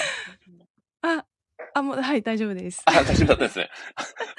杉原さんがもう完全にクリエイターの意見と、アフさんのコメントに。いやいや、いやありがとかっこいいうございます。そうですね。もうほぼ情熱大陸みたいになってましたよ、アフさん、先ほど。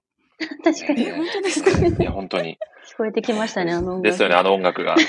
あのバイオリンの 音色が聞こえてきましたよ。うん聞こえてきました。いや、いやでも、あ、実はあの、成沢さんのご存知かどうか、あれなんですけど、実はアムさんですね、もう、実はこの何年も前からですね、この森スタジオに、定期的にあの、プレゼン大会というイベントを開催してるんですけど、そのあイベントの景品として、実はあの漫画をですね、何度か、あはい書いていただいたことがありまして、見たことああ、見たことあるんですね。わあ、ありがとうございます。あありがとうございます。いやなので、僕は勝手にアムさんは森スタジオ初のクリエイターだと勝手に思ってるんですよ。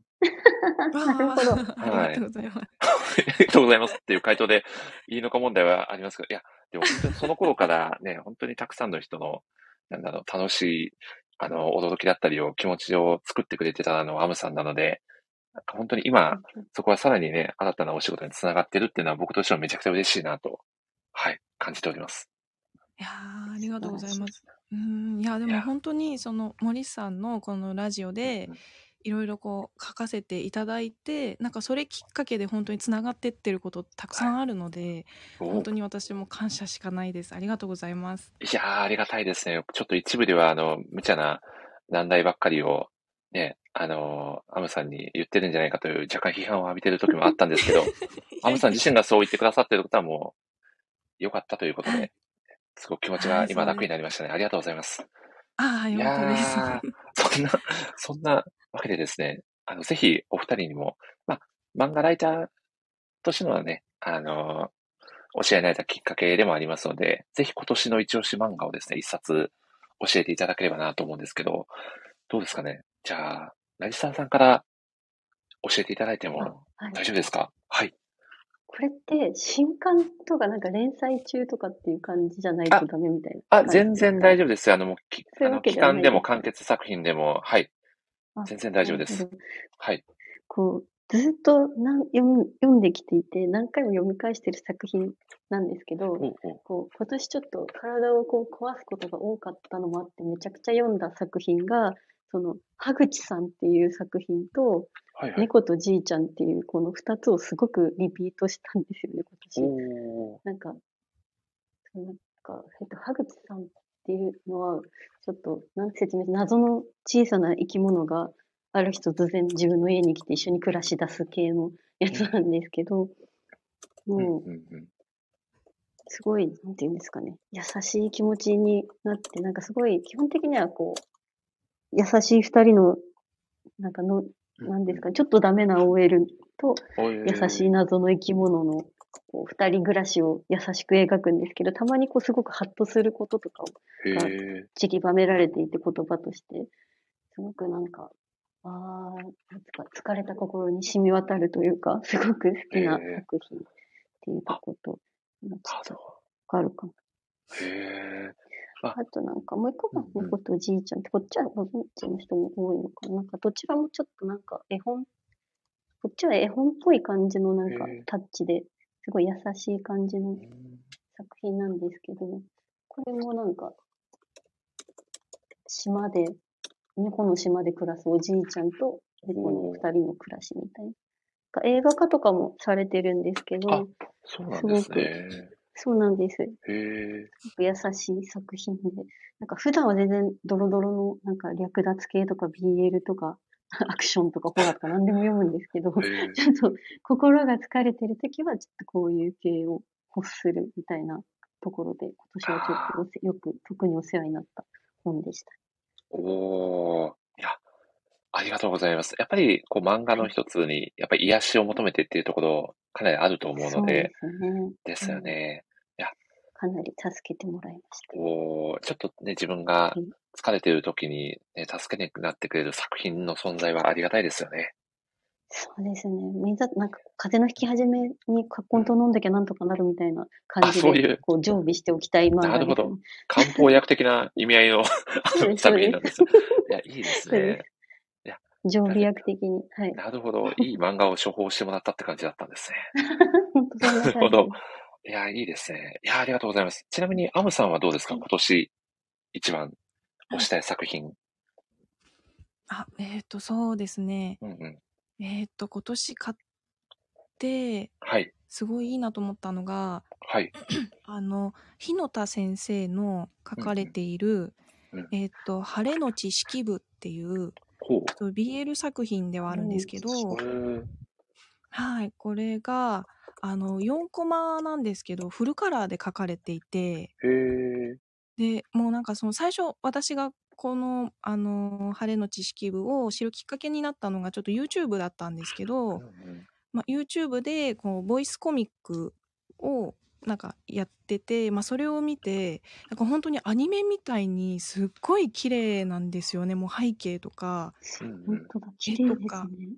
ああ、そうなんですよ。すごい、なんかもう本当にすごくて、まあ、そこからまず引き込まれて、で、まあ内容も、ちょっとその、あの男子高校生2人の、まあ、式部っていう、あの、春夏秋冬の、えっ、と、イベントをなんか通し、まあ、やっていくみたいな、そういうなんかちょっと部活を、まあ、えっ、と、ひとせくんっていうちょっと黒い髪の男の子がいるんですけど、まあ、その子がやりたいって言って、まあ、それに主人公の、えっ、と、男の子が巻き込まれていって、まあ、その式のイベントを二人でこう部活やっていくうちに、だんだんこう、惹かれ合っていくじゃないですけど、はいはいまあ、そうはい。いうちょっとピュアな、かなり青春な、あの、BL 作品です。はい。へえ。いや、ありがとうございます。これ、はいパムさん、ちょっと、あの、サイトとか、先ほど見させてもらったんですけど、これ、はいあの、えー、野原ひ、ひのくんですかねっていうキャラクター？あ、はい。こもしかしてあの、渋い、下野紘さんじゃないですか？そうなんですよ。これは、もしかして、あの、歌のプリンス様のクルス将軍の CV でもおなじみの、下野紘さんが声優をされているという、そうなんです。そこもかなり推しポイントなんじゃないですか？めちゃくちゃです。あ、あ、おし、おめちゃくちゃですじゃなくて、めちゃくちゃ視聴者ポイント。気持ちは伝わってきましたね。めちゃくちゃなコメントでしたね。あ、違う。違う、ちょっと。歌プリもでもされてるから、アムいやさんね。そうであすよね。ええもう、いや、まさにそうなんですよね。あの、あの、下野さんきっかけというか、入り口でお 知ったんで、今ちょっとドキッとしました。ーいや、これは、いや、素晴らしいところを抑えてしまいましたね。これちなみに、さすがです。はい。ちなみにあの先日、あの、漫画界隈のですね、あの、お友達の方と飲み会させていただいて、その時にあの、今年は BL がめちゃくちゃ来てるみたいな話をされてましたよ。えー、あ、そうなんですね BL。作品がすごく今、はい、熱い、ジャンルとして熱いみたいですよ。へえ。そんなことを聞いております。なるほど。いや、もうずはいっとその BL 界隈に使ってたあ、使ってたんですね。身なので、沼になるほど。あの、あんまり、もうずっと私の中では、あの、すでに来てますって感じだったんそうですね。来てたんですけど。愚問でしたね ついに。あのなるほどですね。いやいやいやい BL は面白いですよね。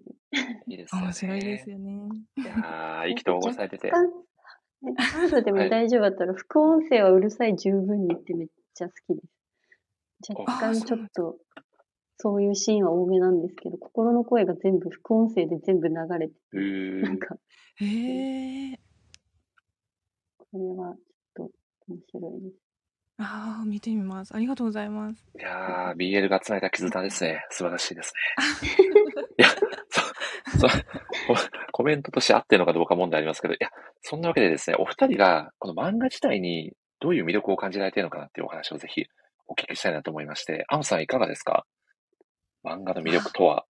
はい。魅力、いやー、すっごいなんか難しいんですけど、本当やっぱりこう読んでて面白いっていうのはあるんですけど、なんかこう自分が、まああの、完璧には書けてないですけど、まあちょっと漫画を書かせていただいていて、でまあその漫画の書き方とかこういろいろ学んでるうちにこうなんだろう。うーんなんかその書いてる先生とかのそのフェチじゃないですけど好きなところとかがなんか無意識でもあとまあこだわりでもちょっと作品にこう紛れ込んでたりするのでなんかそこをこう見つけられると楽しいのかなっていう なんて言えばいいんですかね。おー。ちょっとその、なんかやっぱ、うん。そういったところはい。に気づく感度がかなり高くなったってことですか？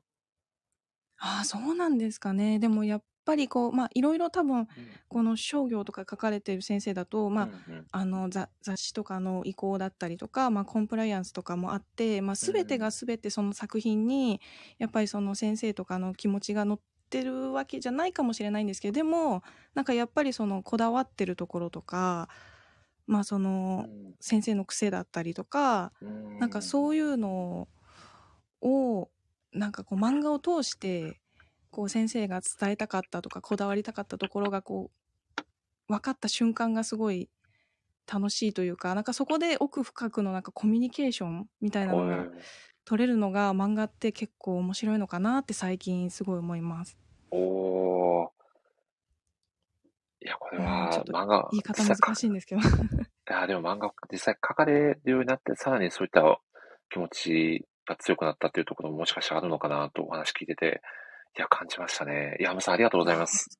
ええ成沢さんはいかがですか？漫画の魅力とは。そうですね。はいなんか、こう、小説とか映画とかも全然好きなんですけど、うんなんかそれよりもこう、小さ労力が小さくて読めるからうん気軽に読める。なんか、小説って読もう、映画って見ようってなんか時間を作る感じのイメージが私の中でどうしてもあって、そうじゃないからこそなんか人生のどんな時にもずっとこう読んでいられたのかなっていうところですかね。あとなんかこう、小説だと無意識に脳内でいろいろこう想像しながら読んだりとか、映画だとこう視覚と耳を常にフル回転して見ることにリソースすべて使っちゃってるイメージなんですけど、漫画、文字読んで、表情読んで、動きを見たりしながら想像する余白もあるというか、なんかこう、色とか声とか、なんか、なんかそういうところが、なんか、こう、おもし、想像する面白さがありながら、いろんな多角的な情報をくれる感じが、なんか、こう、他のエンタメにはないところなのかなっていうふうに思います。なるほど、なるほど。うん、まあ、ちょっとこう、触れる際の敷居がひ、ハードルが低くなるというか、そうですね。まずそこが一個魅力で、あとはなんか、うん、情報をた、なんか、まあ文字、視覚でもあるんですけど、まあなんか聴覚的なとことか、色彩とかは想像させてくれる、この面白さみたいな。確かに、確かに。確かにこのキャラクター CV ひも下野ね、ひろさんだと、こうなのかな、みたいなイメージ するだけでも楽しくなっちゃいますもんね。いやー、いいですね。いや、ありがとうございます。そしてですね、ちょっとこのタイミングでですね、あの、アムさんと共にですね、この森氏ラジオのプレゼン大会の景品枠を支えてくださってるあの方をですね、お呼びさせていただこうと思います。さてさて、アムさんどうなったか想像つきますか？え？え？ちょっと今二人ぐらいおパッと浮かんだんですけど。そのうちの一人ですかね。あ おこれは中谷さんですか？中谷さんです。あ、中谷さんこんばんは。聞こえますか？聞こえております。どうも、どうも、こんばんはです。いや、中谷さん、お久しぶりですね。いや、本当にお久しぶりですね。何時、何時間ぶりですかね。えーっと、6日ぐらいですか。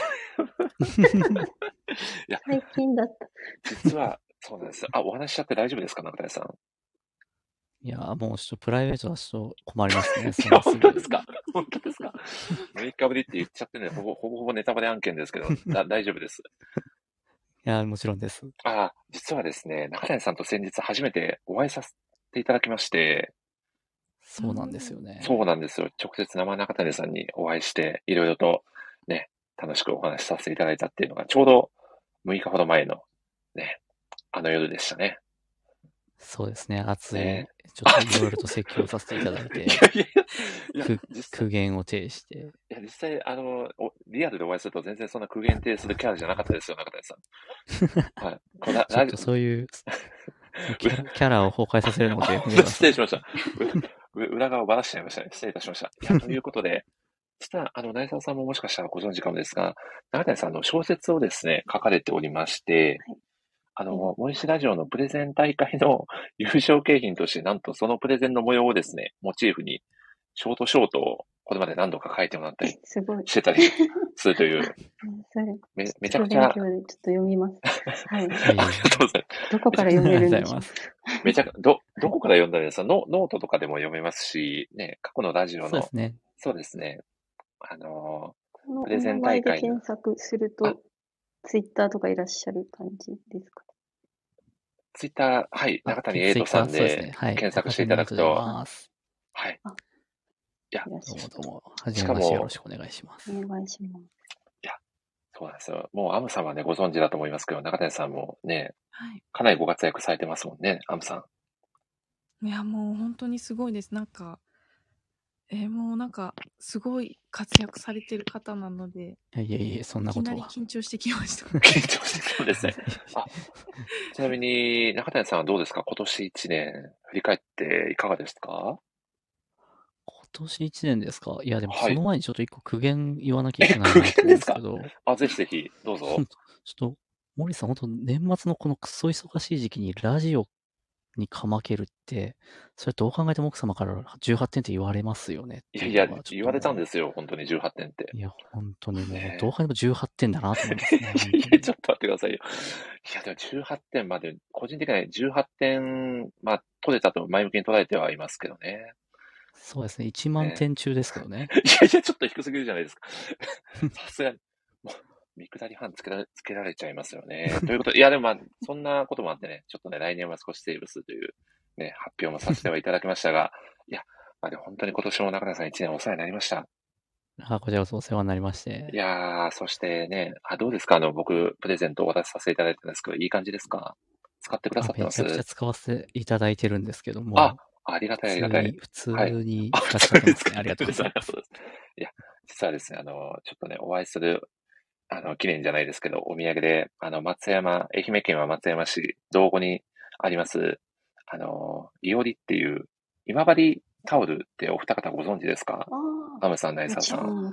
あ、あの、愛媛県の、まあ、今治市っていうところが、えー、まあ、発祥なんですけど、その今治タオルのお店、よいしょ。よいしょ。あ音が切れちゃった。おや、なんかつな、つないでないといけない時間になっちゃいましたね。うんと、パーソナリティがいなくなるという。今治っていう言葉を残して消えてしまいました。今治に行ってしまいましたね。あ、すいません。急に音が切れちゃって失礼しました。今聞こえますか？聞こえてま聞こえす。失礼しました。AirPods が完全に死にましたね。失礼いたしました。そこでですね、どこまで話しましたっけ？その今治タオルのお店で、あのーそのお店でしか売ってない、今治タオルでハンカチをですね、プレゼントさせていただきまして、はい。ありがとうございます。谷さんの、はい、かなり心象が良くなったというお話でしたね。えまあそこはどうかわかんないですけどね。ですねなんと、もうこちょっと掴みきれてなかったみたいです。はいちょっと来年の課題ですね。頑張ろうと思います。でということで、中谷さんもぜひ、この期間に乗じて、今年の一冊、教えていただけます今年の一冊、はいそうですね。なんか、すごく今、まさに今ちょっとまとめを書いてて迷ってんですけほど、ただ、ちょっと皆さんがまだ名前出してないところで言うと、えーホテルローレルの渡り鳥たち。赤川、これはなんていうんだ、サハン先生なのかな？これはちょっと未読ですね。どんな作品なんですか？あのですね、えっと、こはい。れは、青騎士かな？青騎士で、あの、連載してるんですけれども、えなんか、ほ、すっごく豪華なホテルに突然、なんか、目を覚めるとすごく豪華なホテルにいるっていうところから始まる作品なんですね。で、そこで、そのコンシェルジュの人とかがめちゃくちゃいろんなことを、すべての願いを叶えてくれると。このゲストの願いを何でも叶えてくれるこのホテルは天国なのか、それとも地獄なのか、それとも現実なのか、みたいなところがまだわからないみたいな作品のなっていて、今まだ1巻しか出てないので、これめちゃくちゃ絵も綺麗ですし、ーとにかく僕に、僕の心に大ヒットしましたねっていう作品なるです。ほど。あ、じゃあまだ夢か現実かもはっきりしてないっていうことなんですね。そうなんですよ。えーまあ、ただ現実じゃないだろうなっていうのはもう初めからなんとなくわかるっていう。感じではありますね。いや、でもまだ一巻出たばっかりっていうことですかね。出たのはた、そうですね、今年のおー7月らしいです。なるほど、なるほど。まあ、じゃあまあ全然集めやすい作品でもあるということで、いやー、本当にこれ面白かったんで、ぜひぜひ皆さん読んでいただけるとチェッ。ク案件ですね。いや、中谷さん、ありがとうございます。い。やということで、ここでですね、あの、ちょっと事前に共有させていただいていた逆質問コーナーということで、どうでしょう？アムさん。何か、内沢さんにお聞きしてみたいことだったり、中谷さんに書いてもらいたい小説だったりとかありますか？あれ？あれアムさん聞こえます？あれ？あれ、アムさんもう、あれ、息してない感じですかね？アムさん？アムさん？あアイコンが土に元戻っ気ですかてしまっあれちょっと、あ、すいません。じゃあ、内沢さんに先にお話ししていただきましょうか。た。どうしよう。アムさんにちょっと聞いてみたいことがあったんですけど、アムさんがいなくなってしまったので、急に、急に無口になってしまったんですか？どうなんですか？バタバタしちゃう、バタバタ言えない感じ。でもどう、しよう。あの、内沢さんが、あの、お話ししたら答えてくれるかもしれない僕だから喋ってくれなかったかもしれないんで、はい。いや、なん。かこう、はい。イラストとか漫画ってすごいいろんな絵柄があるじゃないですか。すごいこう、少女漫画みたいなのとか、少年漫画だなってすぐわかるようなのとか。で、なんかこう、今すごいアムさんの絵ってすごい温かみがあるというか、こう私が知ってる限りの絵ですけど、こうちょっとなんか絵本的な雰囲気というか、なんか手書きの温度感のあるような絵に、絵柄だなと思ってるんですけど、こうそこに着地するまではやっぱそういうこう、少女漫画っぽい絵を描いたりとか、そういうこう、遍歴みたいなのあったのかなと、こうちょっと聞いてみたいなっていうふうになるほどです。思いまし絵柄の遍歴。がどうですか、アムさん？た。が、どうでしょう？すいません、なんか。あ、今聞こえました、聞こえましたあ。これ聞こえてますか？あ、聞こえてます。今聞こえましたあ、。よかったです。すいません、なんか今一瞬音が なくなっちゃって。すいません。そうだったんですね。あ、アムさんどうでしょう？なやさんさんから絵柄の遍歴について、はい、絵。柄の遍歴、はい。はい。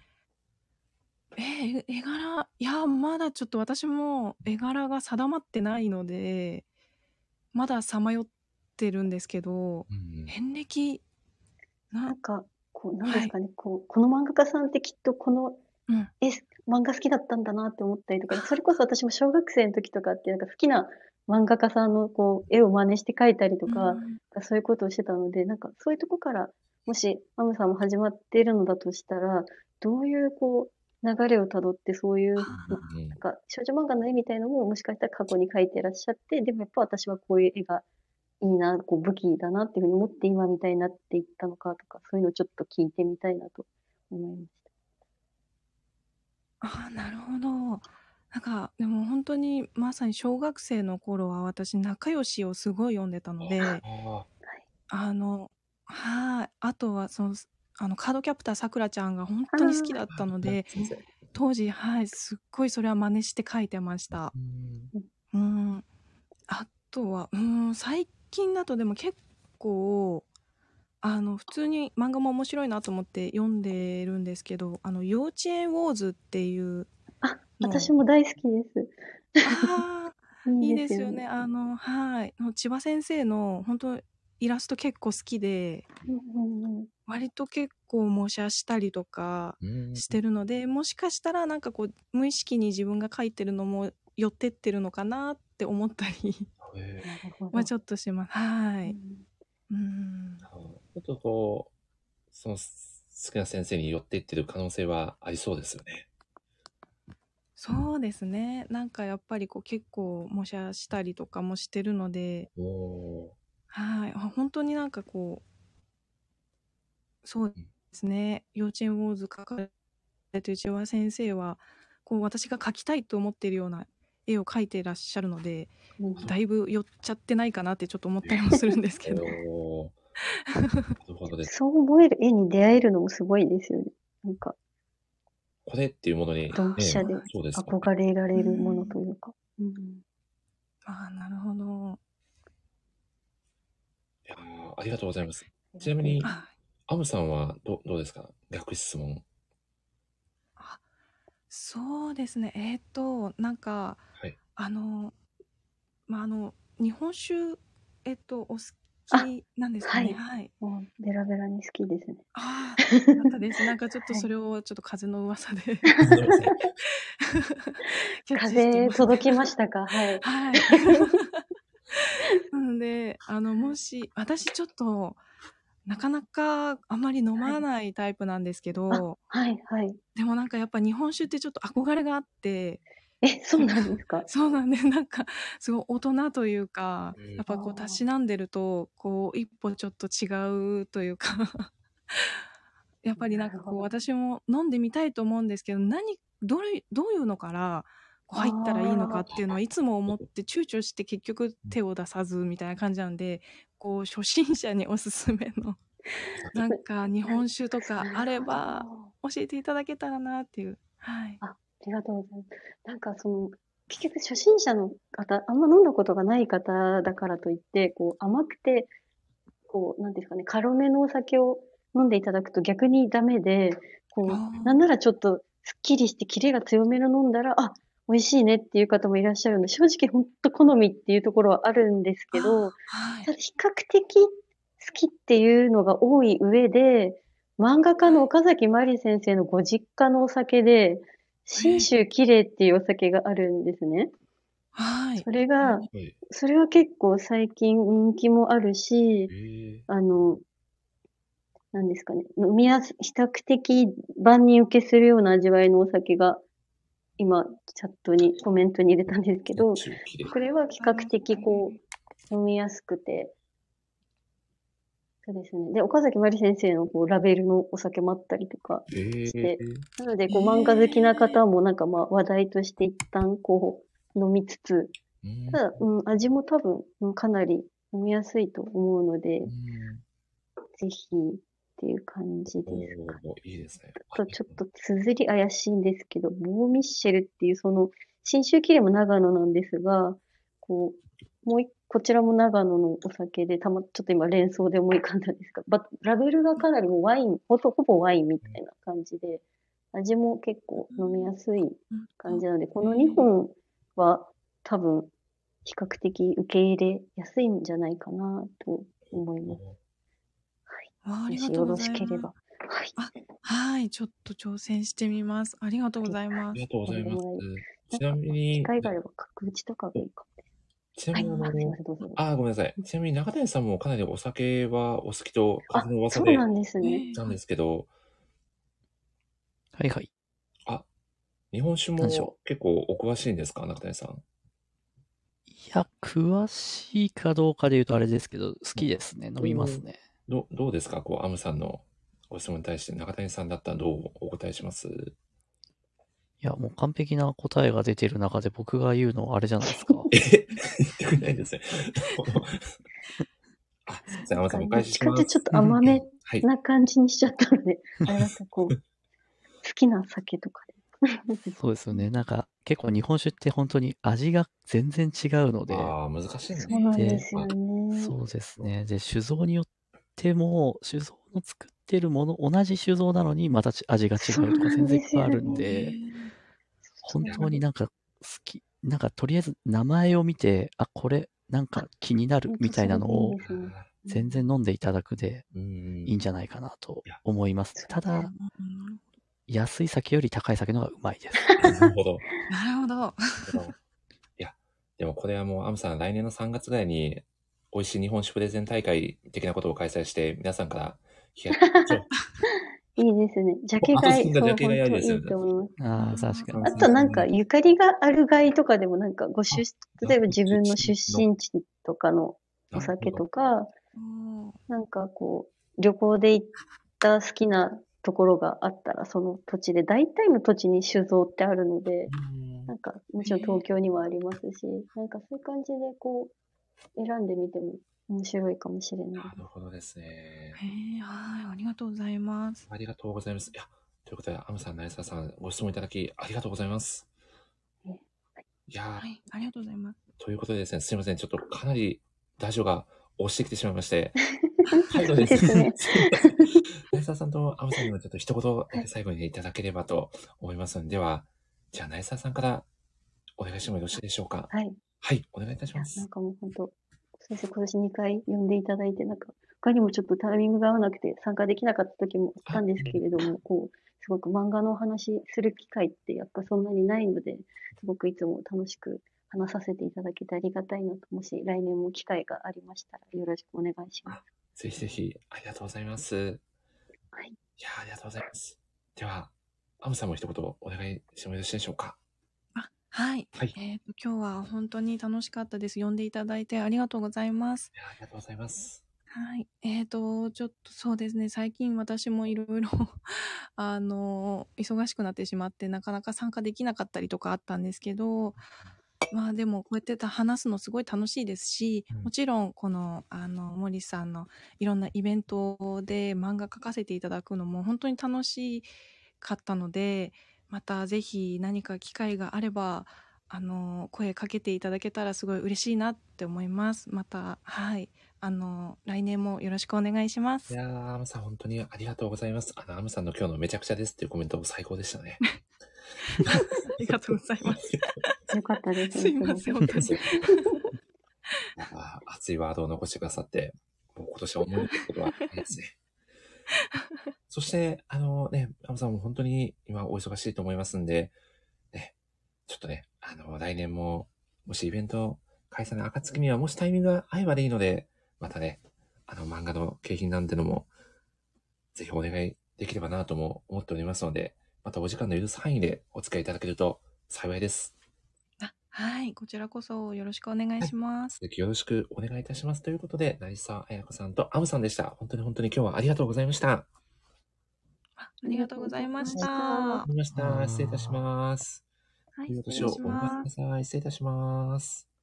失礼します。失礼します。いやー、ということで、すいません、中谷さん、もうそろそろお時間の方が厳しいですよね。あ、まあ、大丈夫ですよ。あ大丈夫なんですね森さんのお願いならばもいうや全然もうありがたい。いや、ありがたいですね。では、もうちょっとありがたいついでに、残りお二人のゲストの方も、そっとお呼びしてしまいます。そっと、そっとね、気づかれないように、そっと、さっとさせていただきますね。き気づ気づかれることはしましょう。気づかれることはそうですね確かにそうです今まで気づかれるようにはしていただけると。ご参加いただけましたかね？待ちました。そうです。ドアちゃんさんと、相模夏目さんも入ってくれましたね。あ、すいません。お二方お待たせしてしまって、大変失礼いたしました。大丈夫そうですか？相模さん喋れそうですかね？お、なんかマイクがオフになってるっぽい感じがしますね。疑惑がありますね。ですね。疑惑が、いやもう、これもう疑惑を通り越して完全にそうですね、これは。大丈夫ですかね？お、大丈夫そうですね。あ、聞こえますかね？あ、聞こえます、聞こえます。あよかったですよかったですということで、えー、本日、ラストのゲストですかね。えー、押し入れの一言、ドアちゃんさんと、曽上夏目さんです。よろしくお願いいたします。お願いします。よろしくお願いします。ドアちゃんさんは2回目ですかね。お知らせ2回目です。ご紹介いただけるのは、いやー、前回はドラえもんをね、かなり熱く語ってくださって、本当にありがとうございました。とんでもない。楽しかったです。いやー、めちゃくちゃ楽しかったですね。そして、ね、あのー最近、あれでしたっけ、マイ、マイセンでしたっけ？ツイートされてたの、マイセンです。あれ？マイセンの33万。33万のドラえもんグッズがあるんですね。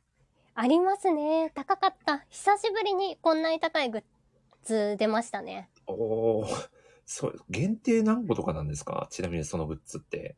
現時点は70です。おー、すごいな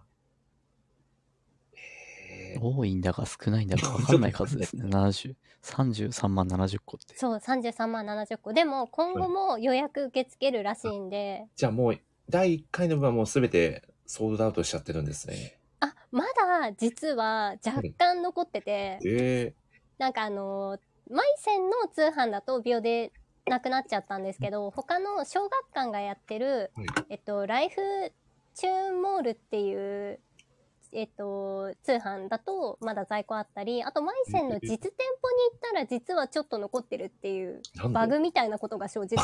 みたいなこと？すごい。いやー、すごい。さすが情報通ですね。そして、あの、ドラシアンさん、今日コメントでも、あの、台湾でドラえもん店やってますよっていう、そそんな海外のドラえもん情報まで抑えてるんですね。アジア圏はね、ドラえもんグッズの活性化が激しいので、なできるだけ情報を入手できるように頑張ってます。いや、すごいな。いや、もうファンの鏡といいますか、尊敬でしかないですね。あ、そして、ソメさん、ちょっと風の噂にお聞きしたんですけど、かなり、あの、アーティストのライブのツアーのグッズを、こはい。購入されてるっていう噂を、最近は、どのアーティストのグッズを、はい。えーっと、直近だと、あの、キングヌーの、ちょっとツアーに行けない分、グッズだけでも買おうというのと、はいはいはい。ああとは、えっ、と、その、私がちょっと仕事の方でやってるライブ、あー、ライブじゃない、ラジオでもちょっとお話したよえこさんのグッズと、あと、えっ、と、ボカロ P の、あの、ピノキオ P さんという方が、ちょっとグッズを出されてて、それを買ったりとか、とうとうたくさん買っております。ななかなかな結構な金額にもななっちゃってる感じですか？そうですね。つ各アーティストでつるっと5桁ぐらいは使ってるので。おお。はい。ですね。いや、まあ、皆さんお元気だということで。素晴らしいですね。いやー、そんなわけで、どうですか、お二方。今年1年はどんな年でしたか？曽上さん、いかがでした？いや、今年一年は、あの、仕事のお話をすると結構新しいところでいろんな記事を書かせてもらえることが多くて、なんか私がやりたかったことがいろいろやれてるな、やれた一年だったなという感じですね。かなり充実した1年だったという、そうですね、ありがたいことに。はい。あー素晴らしいですね。そして、ね、あのー、坂上さんではやはり、ラジオの、ね、ね、そう、そうですね、あの、こ公式ラジオを、公式公式というか公的な電波で発そうですね信すると。いう、はい。ありがたいことにな、そういう縁をいただけてという感じですね。いやーちょっと軽くお話ししていただくことってあ、もう全然大丈夫です。全然大丈夫ですよ。いいですか、いいですか？ぜひ、はいあの、えっ、と、中谷さんとね、ドアちゃんさん、もちろんあの、多分愛媛県外の方だとなかなかご存知ない方も多いと思いますんで、これは、あれですかね、坂上さんあの、えっ、と、愛媛県の、はい。えーラジオ局の南海放送さんですかそうですね。あの、こっちの地元の方だと、あの、テレビ局とラジオ局が一緒になってると言いますか、ところの、あの、放送局さんの番組をやらせていただいているという感じですね。各週の、えーラジオのパーソナリティそうをです。やられてるんですよね。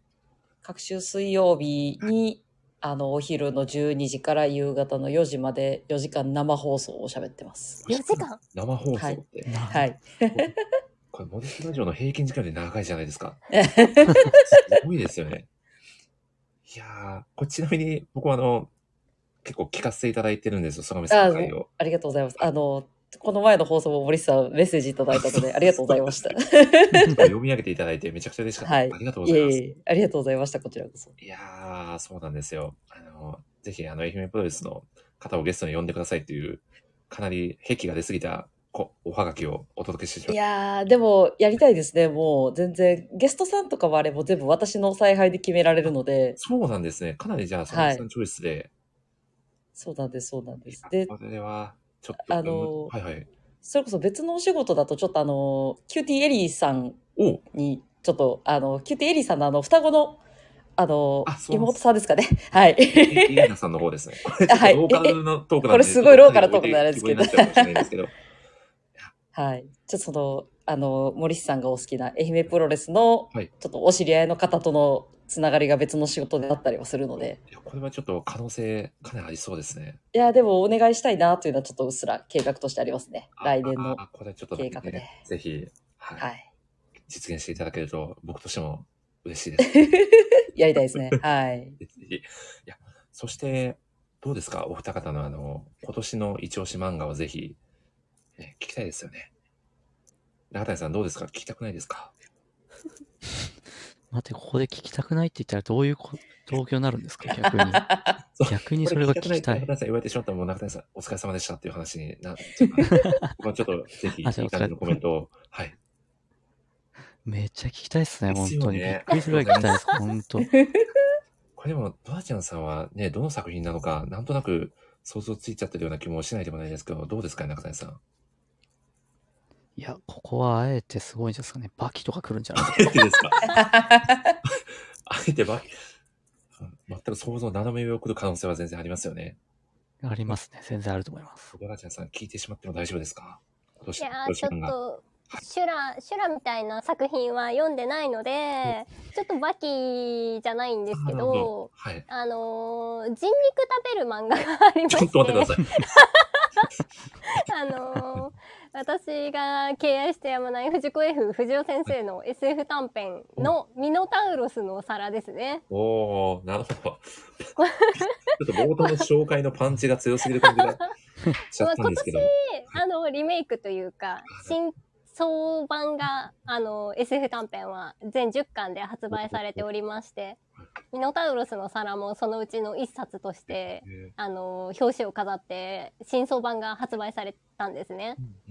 でやっぱり、まあ、全人類ミノタウロスの皿は読めということでおベストバイだったなと。なるほど。これちなみに中谷さんは読まれてます？もちろんですよ。なんで逆に読んでないのかっていう。そうですよね。え読んでないんですか？読んでないえ、森さんまさか。作品ですよね。あーびっくりしますね。失敗しかないですね。これはもう申し訳ございませんでした。図書館にもあるのに。図書館にも？図書館にあります。私図書館で初めて読んだんですよ。そうなんですね。これちなみに、曽上さんは読まれたことあります？私はないんですよ。あの、ただでも図書館には藤子 F 不二雄先生の作品、私もあって学生の時。あの、私はブラックジャックをずっと読んでました。なんですね。はい。手塚先生に負けましたね。いやーそうなんですよ。すいません。すいません。そうなんですねほーいや、これ、ちょっとかいつまんでどんな作品かってお話しいただくこと可能ですかダーちゃんさん。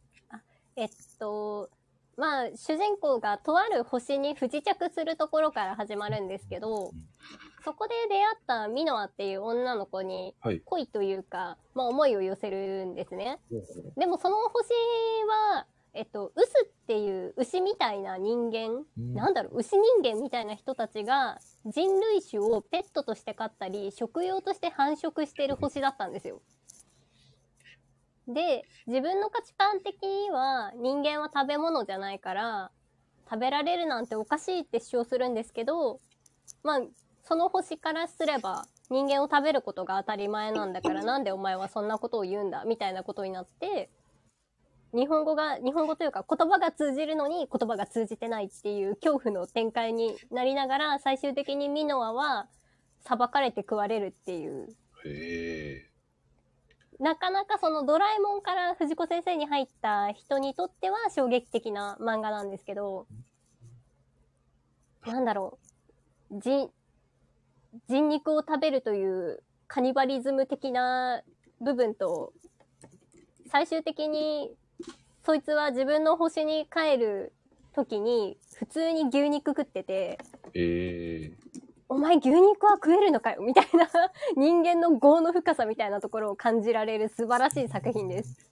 なるほどですね。いや、本当に考えさせられる部分の多い作品というか、でも本当にこういうのって時代が違うと価値観もね、全然変わってくる話だと思うので、はいそういう意味でも確かにマストバイな作品だなと、ちょっと今までか、ね、読んでなかった自分を恥じたい気持ちでいっぱいですね。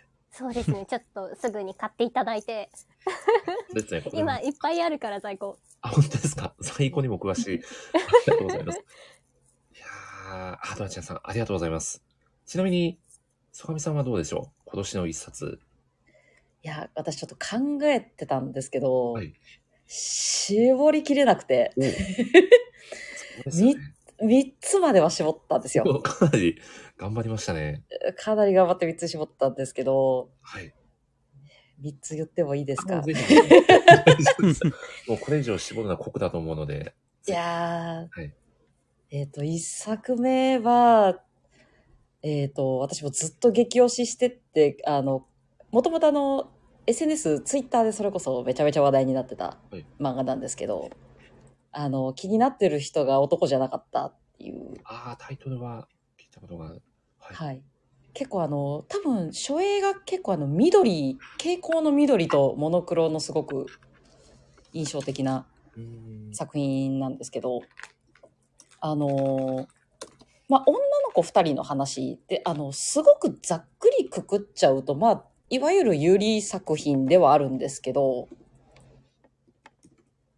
なんと言いますか、あの、まあ、女子高生二人が、この、いわゆる90年代と、あの、オルタナのロックを共通の趣味として、この住む世界が全然違ってた二人がどんどん仲良くなっていくっていう感じのお話なんですけど、あの、すごく、あのまあ、その二人が、あの、共通項にしてる音楽っていうのが、あの、なんていうんですかね、音楽が好きな人だったら、いやー、いい趣味をしてますねっていうえー、音楽ばっかりで。なるほど。はい。いや、でも、曽上さん音楽にも増資が深いから、そういう意味でも楽しめる作品いだ。やー、そうですね。結構やっぱり、なんか音楽だったり、あと映画とか漫画とか、そういうなんかカルチャーがこう、なんていうんですかね、垣根を越えて楽しめる作品って、もともとやっぱすごく好きなので、そういう意味でも、ぜひ、あの、漫画作品とあと音楽も合わせて楽しんでほしいなという一作ですね。いいいです。あの、先生がそれあれですね、Spotify かなんかであ音楽まとめてるんで、めちゃくちゃかっこいいですよね。そうです、そうです、そうです、そうです。ちゃんと Spotify の公式リストまで作られているという。へえ。じゃあ音楽とセットで楽しめるんですね。そうですね。は。ないるほど。いや、いいですね。はい。ぜひぜひ。ありがとうございます。はい。じゃあ2作、えー、二作、あ、ありがとうございます。2作目は、あのー改めて読んで、やっぱりこの人は漫画がうまいって思っちゃったんですけど、あの、荒川博夫先生の黄泉のつがいああ、なるほど。は、あのーなんか、あの、面白すぎて悔しくなっちゃって読んだ後に。あーまたね、荒川先生が少年漫画に帰ってきたぞっていう。はい。で、多分先生がその原作も、もうおお話から作るって多分ちょっと久しぶりになると思うんですけど、いや、やっぱりなんかバトルファンタジーの名手だなって思いながら読んじゃいますね。いや、そうですよね。鋼に始まり。はい。あの、黄泉のつがいのおも面白いところというか、その、まあ、お話の展開の面白さ、わかりやすさもそうなんですけど、あの、作品のキーになるのが、いわゆるその、世の中にたくさんある対になるもので、例えば、あのまあ、朝と夜だったり、黒と白とか、あと、まあ、あの、うさぎと亀とか、右と左とか、もう、あの、なんていうんですか、なんぼでもあるんですけど、もう改めて考えたら、なんぼでもあるのに、なんかこの今までそういう作品がなかったことにすごくこう、なんで今までそれをやらなかったんだ誰もって思っちゃうというか、なるほど。いや、そういうところも含めてやっぱりこの荒川博夫先生ってすごい人だなって思わされた作品ですね。すごい。めちゃくちゃ近くにあるけど、今まで誰もそこをね、やってこなかったところをはい。ね、掴んでるっていう、まあ、それも本当すごいですよね、作家さんとして。そうですね。なんかこう、作品によってこの、一部のキャラクターだけとかだと結構用いられることって多かったかもしれないんですけど、光と影みたいな。それがこの全編通して敷かれてるっていうのがなかなか今までやっぱなかったなと思って。そういう意味では斬新な作品ですよね。いやー、そうですね。斬新ですけど、このなんで今まで誰もやらなかったんだっていう。なるほど。いや、本当に、すごい、捉えどころが素晴らしいというか、いやいやいすごい作家なというのを改めて感じさせられますよね。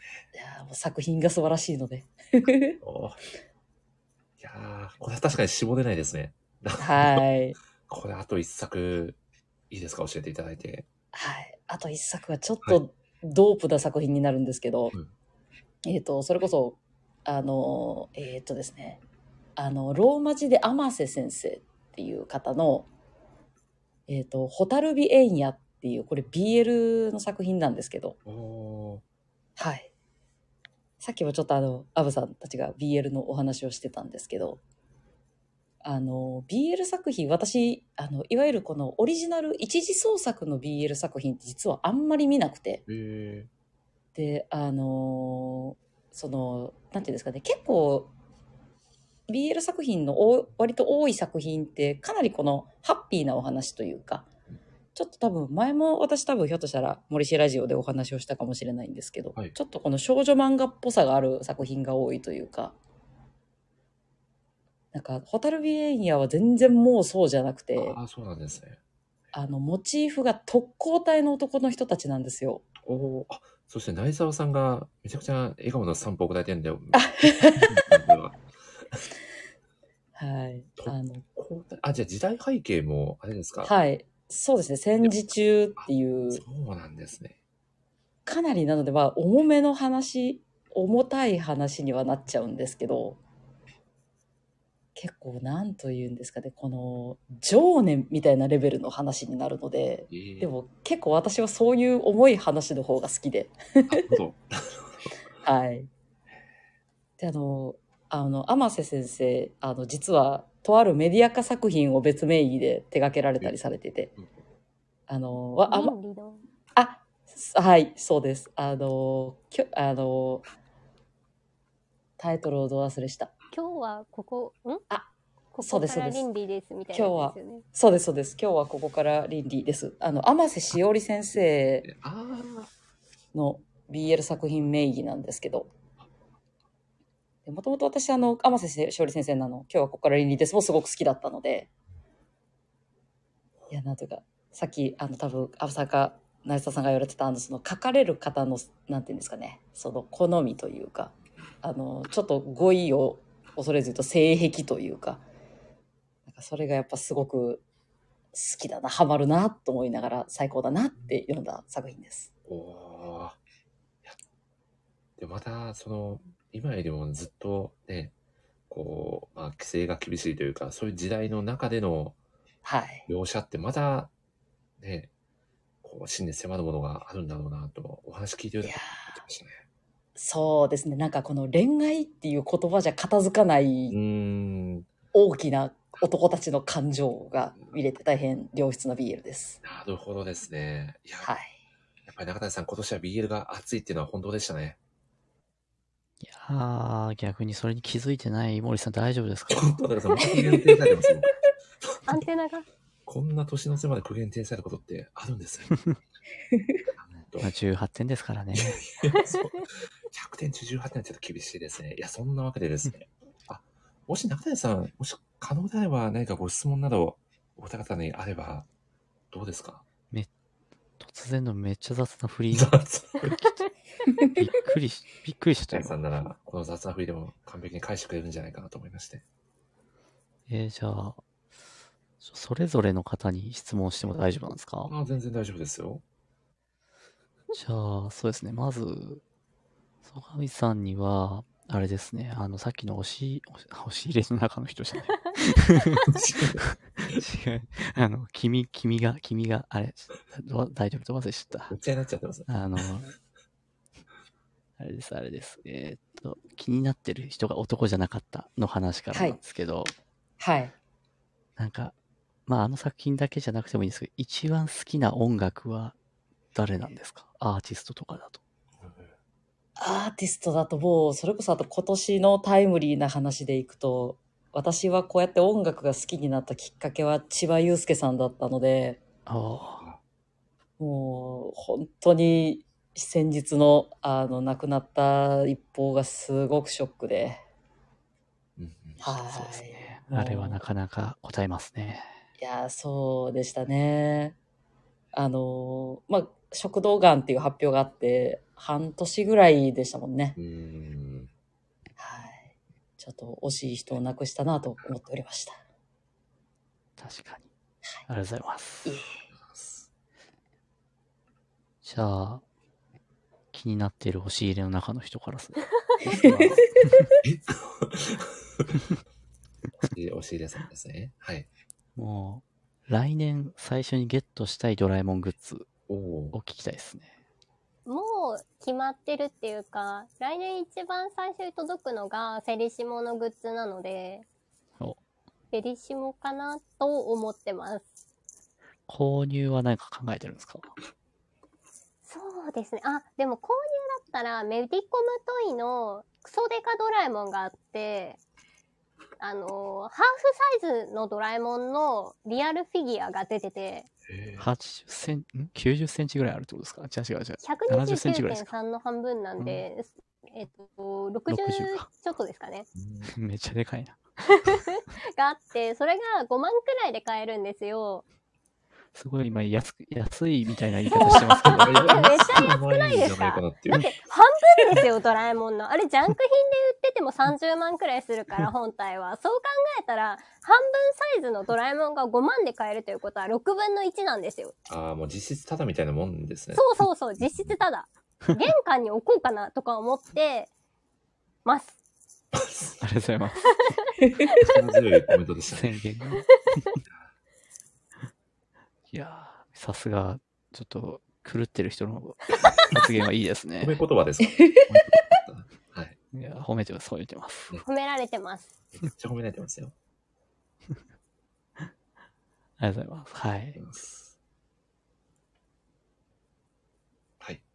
あ、大丈夫このですか？時間な、なんなんですか？大丈夫、大丈夫。もうもう大丈夫今聞いたじゃないですか。ちゃんと二人に聞いたじゃないですか。突然の振りに対して。もう完璧でしたね。ありがとうございます。坂上さん、のあちゃんさんはどうですか？なんか、ご質問とは、あれば。ぜひ。若干振りが雑になってきてますけど大丈夫ですか？ちょっともう3時間力つき始めてる。だいぶエネルギーがなくなってきた感じですけど、どうです えー、中谷さんに聞きたいことがあっかお、て、ぜひぜひ。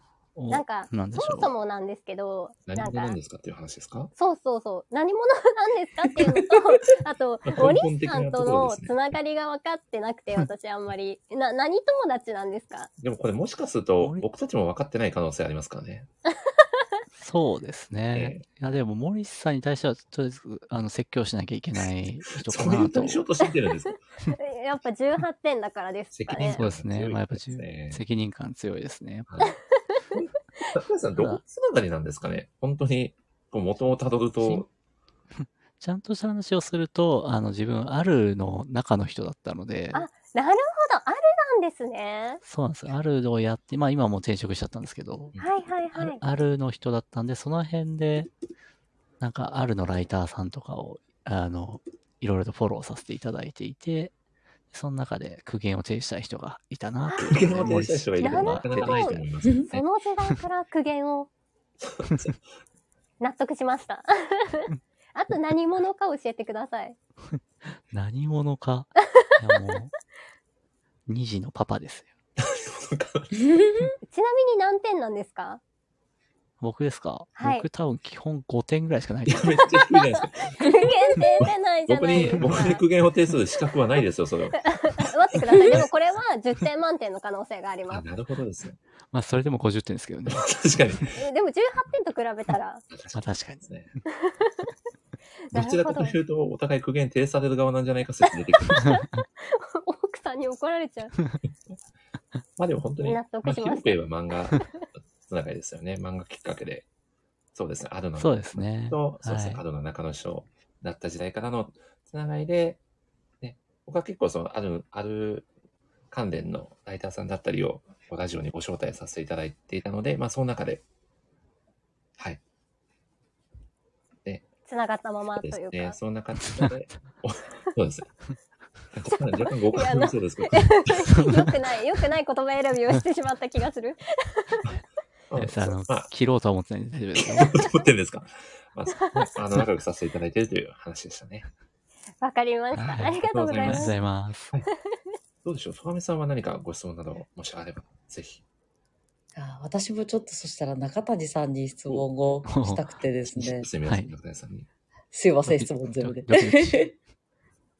いや、私も、私はあの、完全に趣味なんですけど、あの、小説を二次創作で書くタイプの人間なんですけど、なんか中谷さんが小説を書くときにこのこだわってるところというか、あと書いてて楽しい時ってどういう時かなっていうのをちょっとお聞きしたくて。ああ、ありがとうございます。えーっと、こだわってるところ。こだわってるところ、あの、書いてるところじゃないんですけど、僕、とにかくキャラが楽しい人じゃないと嫌だなと思っていて、ほうほとにかくキャラにこだわりますね。あの、特に長文を書くときは。ほうほうほうほうほうほう。なんか、あの、綺麗な文章を書きたいとか、あんま僕なくてですね、本当にとりあえずキャラが立ってればいいみたいな、ラノベっぽいはい感覚で小説を書いてます。かなりこのキャラ設定命なそうですね、もう本当ですか？かなり設定中なんで、もう裏設定とかめちゃくちゃあるために 書かせていただいております。設定練るの楽しいですよね。そう、楽しくてですね、設定練りまくっていると時間が潰れるって書けなくなるというあ感じでございます。いや、ありがとうございます。あの二次創作だと結構やっぱまあそれがまあ最初からありきのことがどうしても多いは多いので。いや、二次創作はでも工作、あ、工作ですね、考察をめちゃくちゃしなきゃいけない。ま あ、そうですね。あの、それによって、この、結局、やっぱ人によって、なんていうんですか、同じキャラを見るはずが全然違うものが見えてることが結構あったりするので。うちの子ってやつですよね。そうですね、そうですね。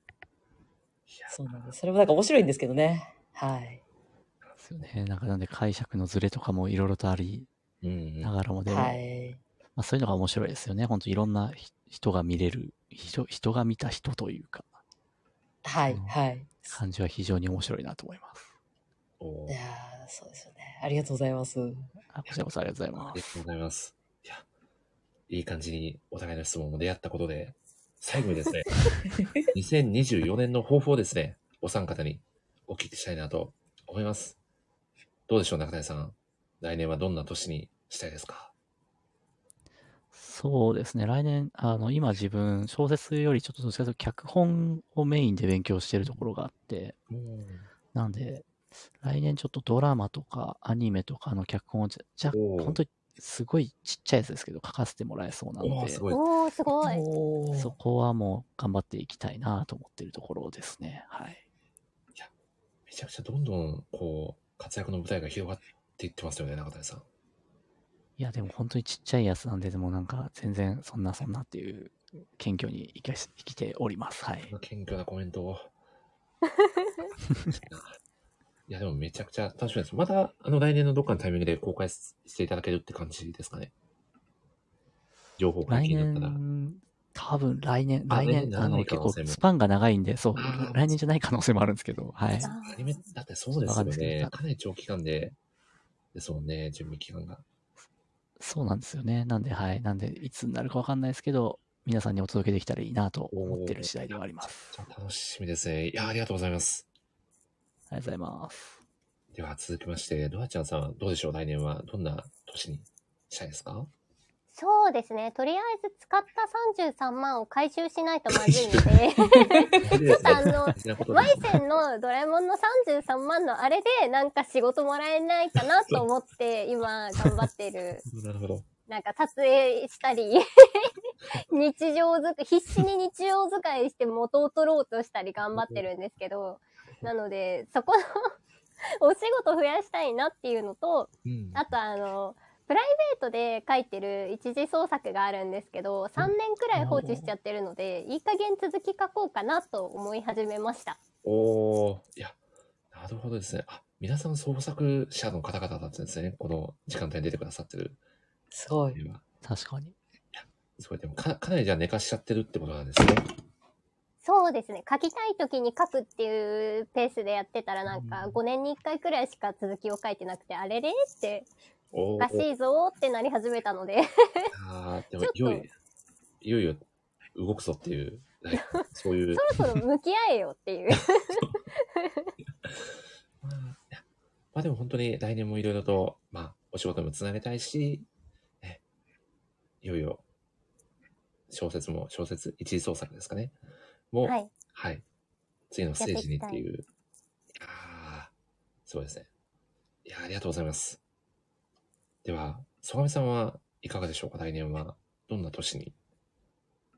はい。来年はその、今年、やっぱりいろいろ自分がやりたいことを、あの、やらせてもらえる機会をたくさんいただいて、今やれているっていう状態なので、やっぱり継続というところかなと思っております。あの、続けることの難しさっていうのはやっぱり知っているので、続けていけるといいなという感じです。もう本当に、特にあの、坂上さんの各種なラジオはもう僕の中で生活の一部になっているので、あありがとうございます。続けていただかないと僕の生活自体もちょっとね、っていっちゃうので、ここはぜひ、はい。ちょっと、森さんの生活リズムを整えられるよう頑張ります。まだ、あの、おはがき読んでいただけるっていうのも純粋に喜びなので、ぜひ、あはい。ありがとうございます。楽しみにしております。はい。よろしくお願いします。ぜひぜひ。はい。ありがとうございます。いや、ということで、ね気づけばもう3時間以上経っておりましたね。はい。すいません。皆さん、あの、長時間お付き合いいただいて、いよいよ、今年最後のね、放送回も終わろうとしておりますが、いやー、中谷さん。はいはい。はい。もう一ラジオもこれまでね、中谷さんも何度も出ていただきましたが、改めてこう、まあ、ラジオに向けてといいますか、一言いただきたいんですけど、お願いできますか？ああ。はい。特に初めて、はじ、はじ、初めてではないですが、はい。ラジオに向けて。そうですね。はい。あの、本当に森氏ラジオさんに、今年からですか？あれ、去年から出てましたっけ？結構、ねはい。なんか、去年からになりますかね。はい。去年からですかね。はい、ありがとうございます。いろいろと出させていただいていて、で、こうやって、本当に漫画の話と、あと、人に対して苦言を呈せるっていうのが、場があって非常にありがたい限りだなと。全然苦言呈してくださいって言ったこと一回もないんですけどね。うん。あ、ちょっと、まあでもなんかそう、そういうオーラを感じてますんで、はい。出してたのかもしれないですね。そうですね。なんで、これからもですね、苦言を呈しつつ、好きな漫画を語りつつ、はい、あの、いろいろと、またお呼びいただければと思いますんで、来年もどうぞどうぞよろしくお願いいたします。ありがとうございます。本当にあの、ね、特にあの、プレゼン大会のね、景品のショートショートなんかもう本当に、ここだけでのオンリーワンなプレゼントだと思っているので、ぜひまたお力添えいただければなと思っておりますので、来年もよろしくお願いいたします。よろしくお願いします。ありがとうございます。では、ダースさんも一言お願いしてもよろしいでしょうか。はい、はい。合ってます？あ、はい、あってます。あってます。お願いします。はい。今めっちゃ気を抜いてたから、全力で焦ったんですけど、えっと森さんの凄さを、あの、編集長からお噂で聞いてたんですね。そうなんですね。そうですね。あの、はい最初は編集長からすごい人がいるぞっていう。く苦言じゃなかったですか？です。苦言じゃなかあ、ったです。苦言じゃなかったんですね。よかったです。すごい人がいるんだよっていうお話を聞いてて、どんな方かなって思ってたのが最初だったんですけど、やっぱり、あの、おっしゃってた通りに、その人とつながりを作り続けられてるのが本当にすごいなと思ってて、で、それをラジオっていう場所で実際に、あの、自分とその知り合いの方だけじゃなくて、私みたいにポットでの人間も入れてくださって、その輪の中に入れてもらえるのがすごいありがたいなと思ってます。おーいや、素敵なコメントをありがとうございます。本当に、ね、苦言呈されてなくてよかったです。やっぱり18点だからちょっとあの回数が減っちゃうってことなんですけど、またドラえもん会呼んでください。あ、もうぜひぜひ、まあ来年、またあの、70点台ぐらいまで回復したらまたラジオも気になっておりますんで。わかりましたい。お待ちしてます。あと、本当にね、こう比較的最近、その寝言に参加された方ともですね、ぜひお話しさせてもらって、えー他のライターさんとのね、つながりもできると、また、こうお互いにとっていい、こう、なんていうんですかね、体験になるのかなとも、個人的には思っているので、まあそういった、ね、こう出会いのきっかけにも、もしラジオがなってたらすごく嬉しいなと思いますので、また来年もよかったらぜひ遊びに来てもらえたらなと思っております。わかりました。よろしくお願いしはい、ます。ありがとうございます。では、今年最後のゲストさんコメントになりますね。曽上さん。およろしいでしょうか なんでちょっとハードル上げるんですか？若干上がってました。失礼いたしました。いや、でもそれこそ、あの、まあ、ラジオのお仕事を実際にやらせてもらる中で、この、毎回ずっとこの、いろんな方を呼んでお話ししてたボリスさんの凄さを改めて感じたりすることも多々あった一年だなと思っております。はい。あの、定期開催がちょっとなくなっちゃうということも、あの、あって、ちょっと寂しいなというのもあるんですけど、またまたまあの、お子さんの子育てとか、いろんなこともあると思いますので。はい。また、あの不定期、不定期になるかもしれませんが、あの、開催を楽しみにしておりますというのと、あの、今年こそ四国会ないしは愛媛会をできると嬉しいなという感じです。本当ですね。もうなかなかね、い、や、これでもね、僕、実は、曽上さんと、多分、ニアミスしてる時あったんですよ。あそうなんですか？ね、あの、曽上さんがですね、あの、ザ・ファーストスラムダンクの、はい。あの、記念、一あれですかね、あの、原作で、はいまさにその山王対湘北戦の時に、はい、はいあ。の映画を、ななんですかね、記念チケットみたいな形ではい、はい出。た回あるじゃないですか。あれ、言ってました？ああの時僕、いや、同じその映画館の、えっ、と、空間にいたんですよ。あ、そうなんですね。あ、多分、曽我さん今近くにいるなって思った。狭いですね、愛媛県は。そう特に愛媛県狭いんで、はい。本当にね、あれだったらね、もちろんあの、近場の杉浦さんと一緒に四国会みたいな形で、いや、ぜひ。ぜひ、やりましょうと思っておりますので、はい。はい。こんなね、ちょっと坂上さんのゲラジオにゲストを呼んでいただけるぐらい僕も力をつけて、いやーぜひぜひぜひ来ていただけたらすごく嬉しいです。きっと何かのはい。バーターで、はい、行こうと思いますんで。いや、本当に本当に、はい。今日も遅い時間までお付き合いいただいてありがとうございました。いえいえ、ありがとうございました。ありがとうございます。いや、そんなわけでですね、まあちょっとね、あの、ラジオの定期開催自体は、ちょっとね、あの、来年以降は、はい、ちょっと僕の、あの、点数がね、回復するまでは、はい、ちょっと頻度は落ちてしまうかもしれないんですけど、まあ、全くゼロになるわけではないので、来年もですね、はい、あの、ちょっとスパンは落ちますが、ラジオ自体は、はい、あの、やっていきたいなと思っておりますので、その時にはまたお時間があれば皆さん、遊びに来ていただけると幸いです。はい。じゃあですね、最後に、あの、いつもの恒例の締めのセリフがありまして、ではまた次回の放送でお会いしましょう。の後に、僕はここでせーのと言いますので、で、まあ年末なんで、みんなで一緒に良いお年をで締めようかなと思うんですけど、中谷さんどうですか？嫌ですって言ってどうするんですか、この場でやでも。何回も言いますけど。苦言を呈されに行ってる。ここは苦言は呈さないだろうということで、信じて聞いてみました。いやー、まあ、やりましょうか。紹介。いやー、これがですね、もう、毎回若干ずれちゃうんですけど、年末なんでここは合わせていきたいなと思いますので、皆さんご協力お願いいたします。じゃあ行きますよ。はい。えー、ではまた次回の放送でお会いしましょう。せーの。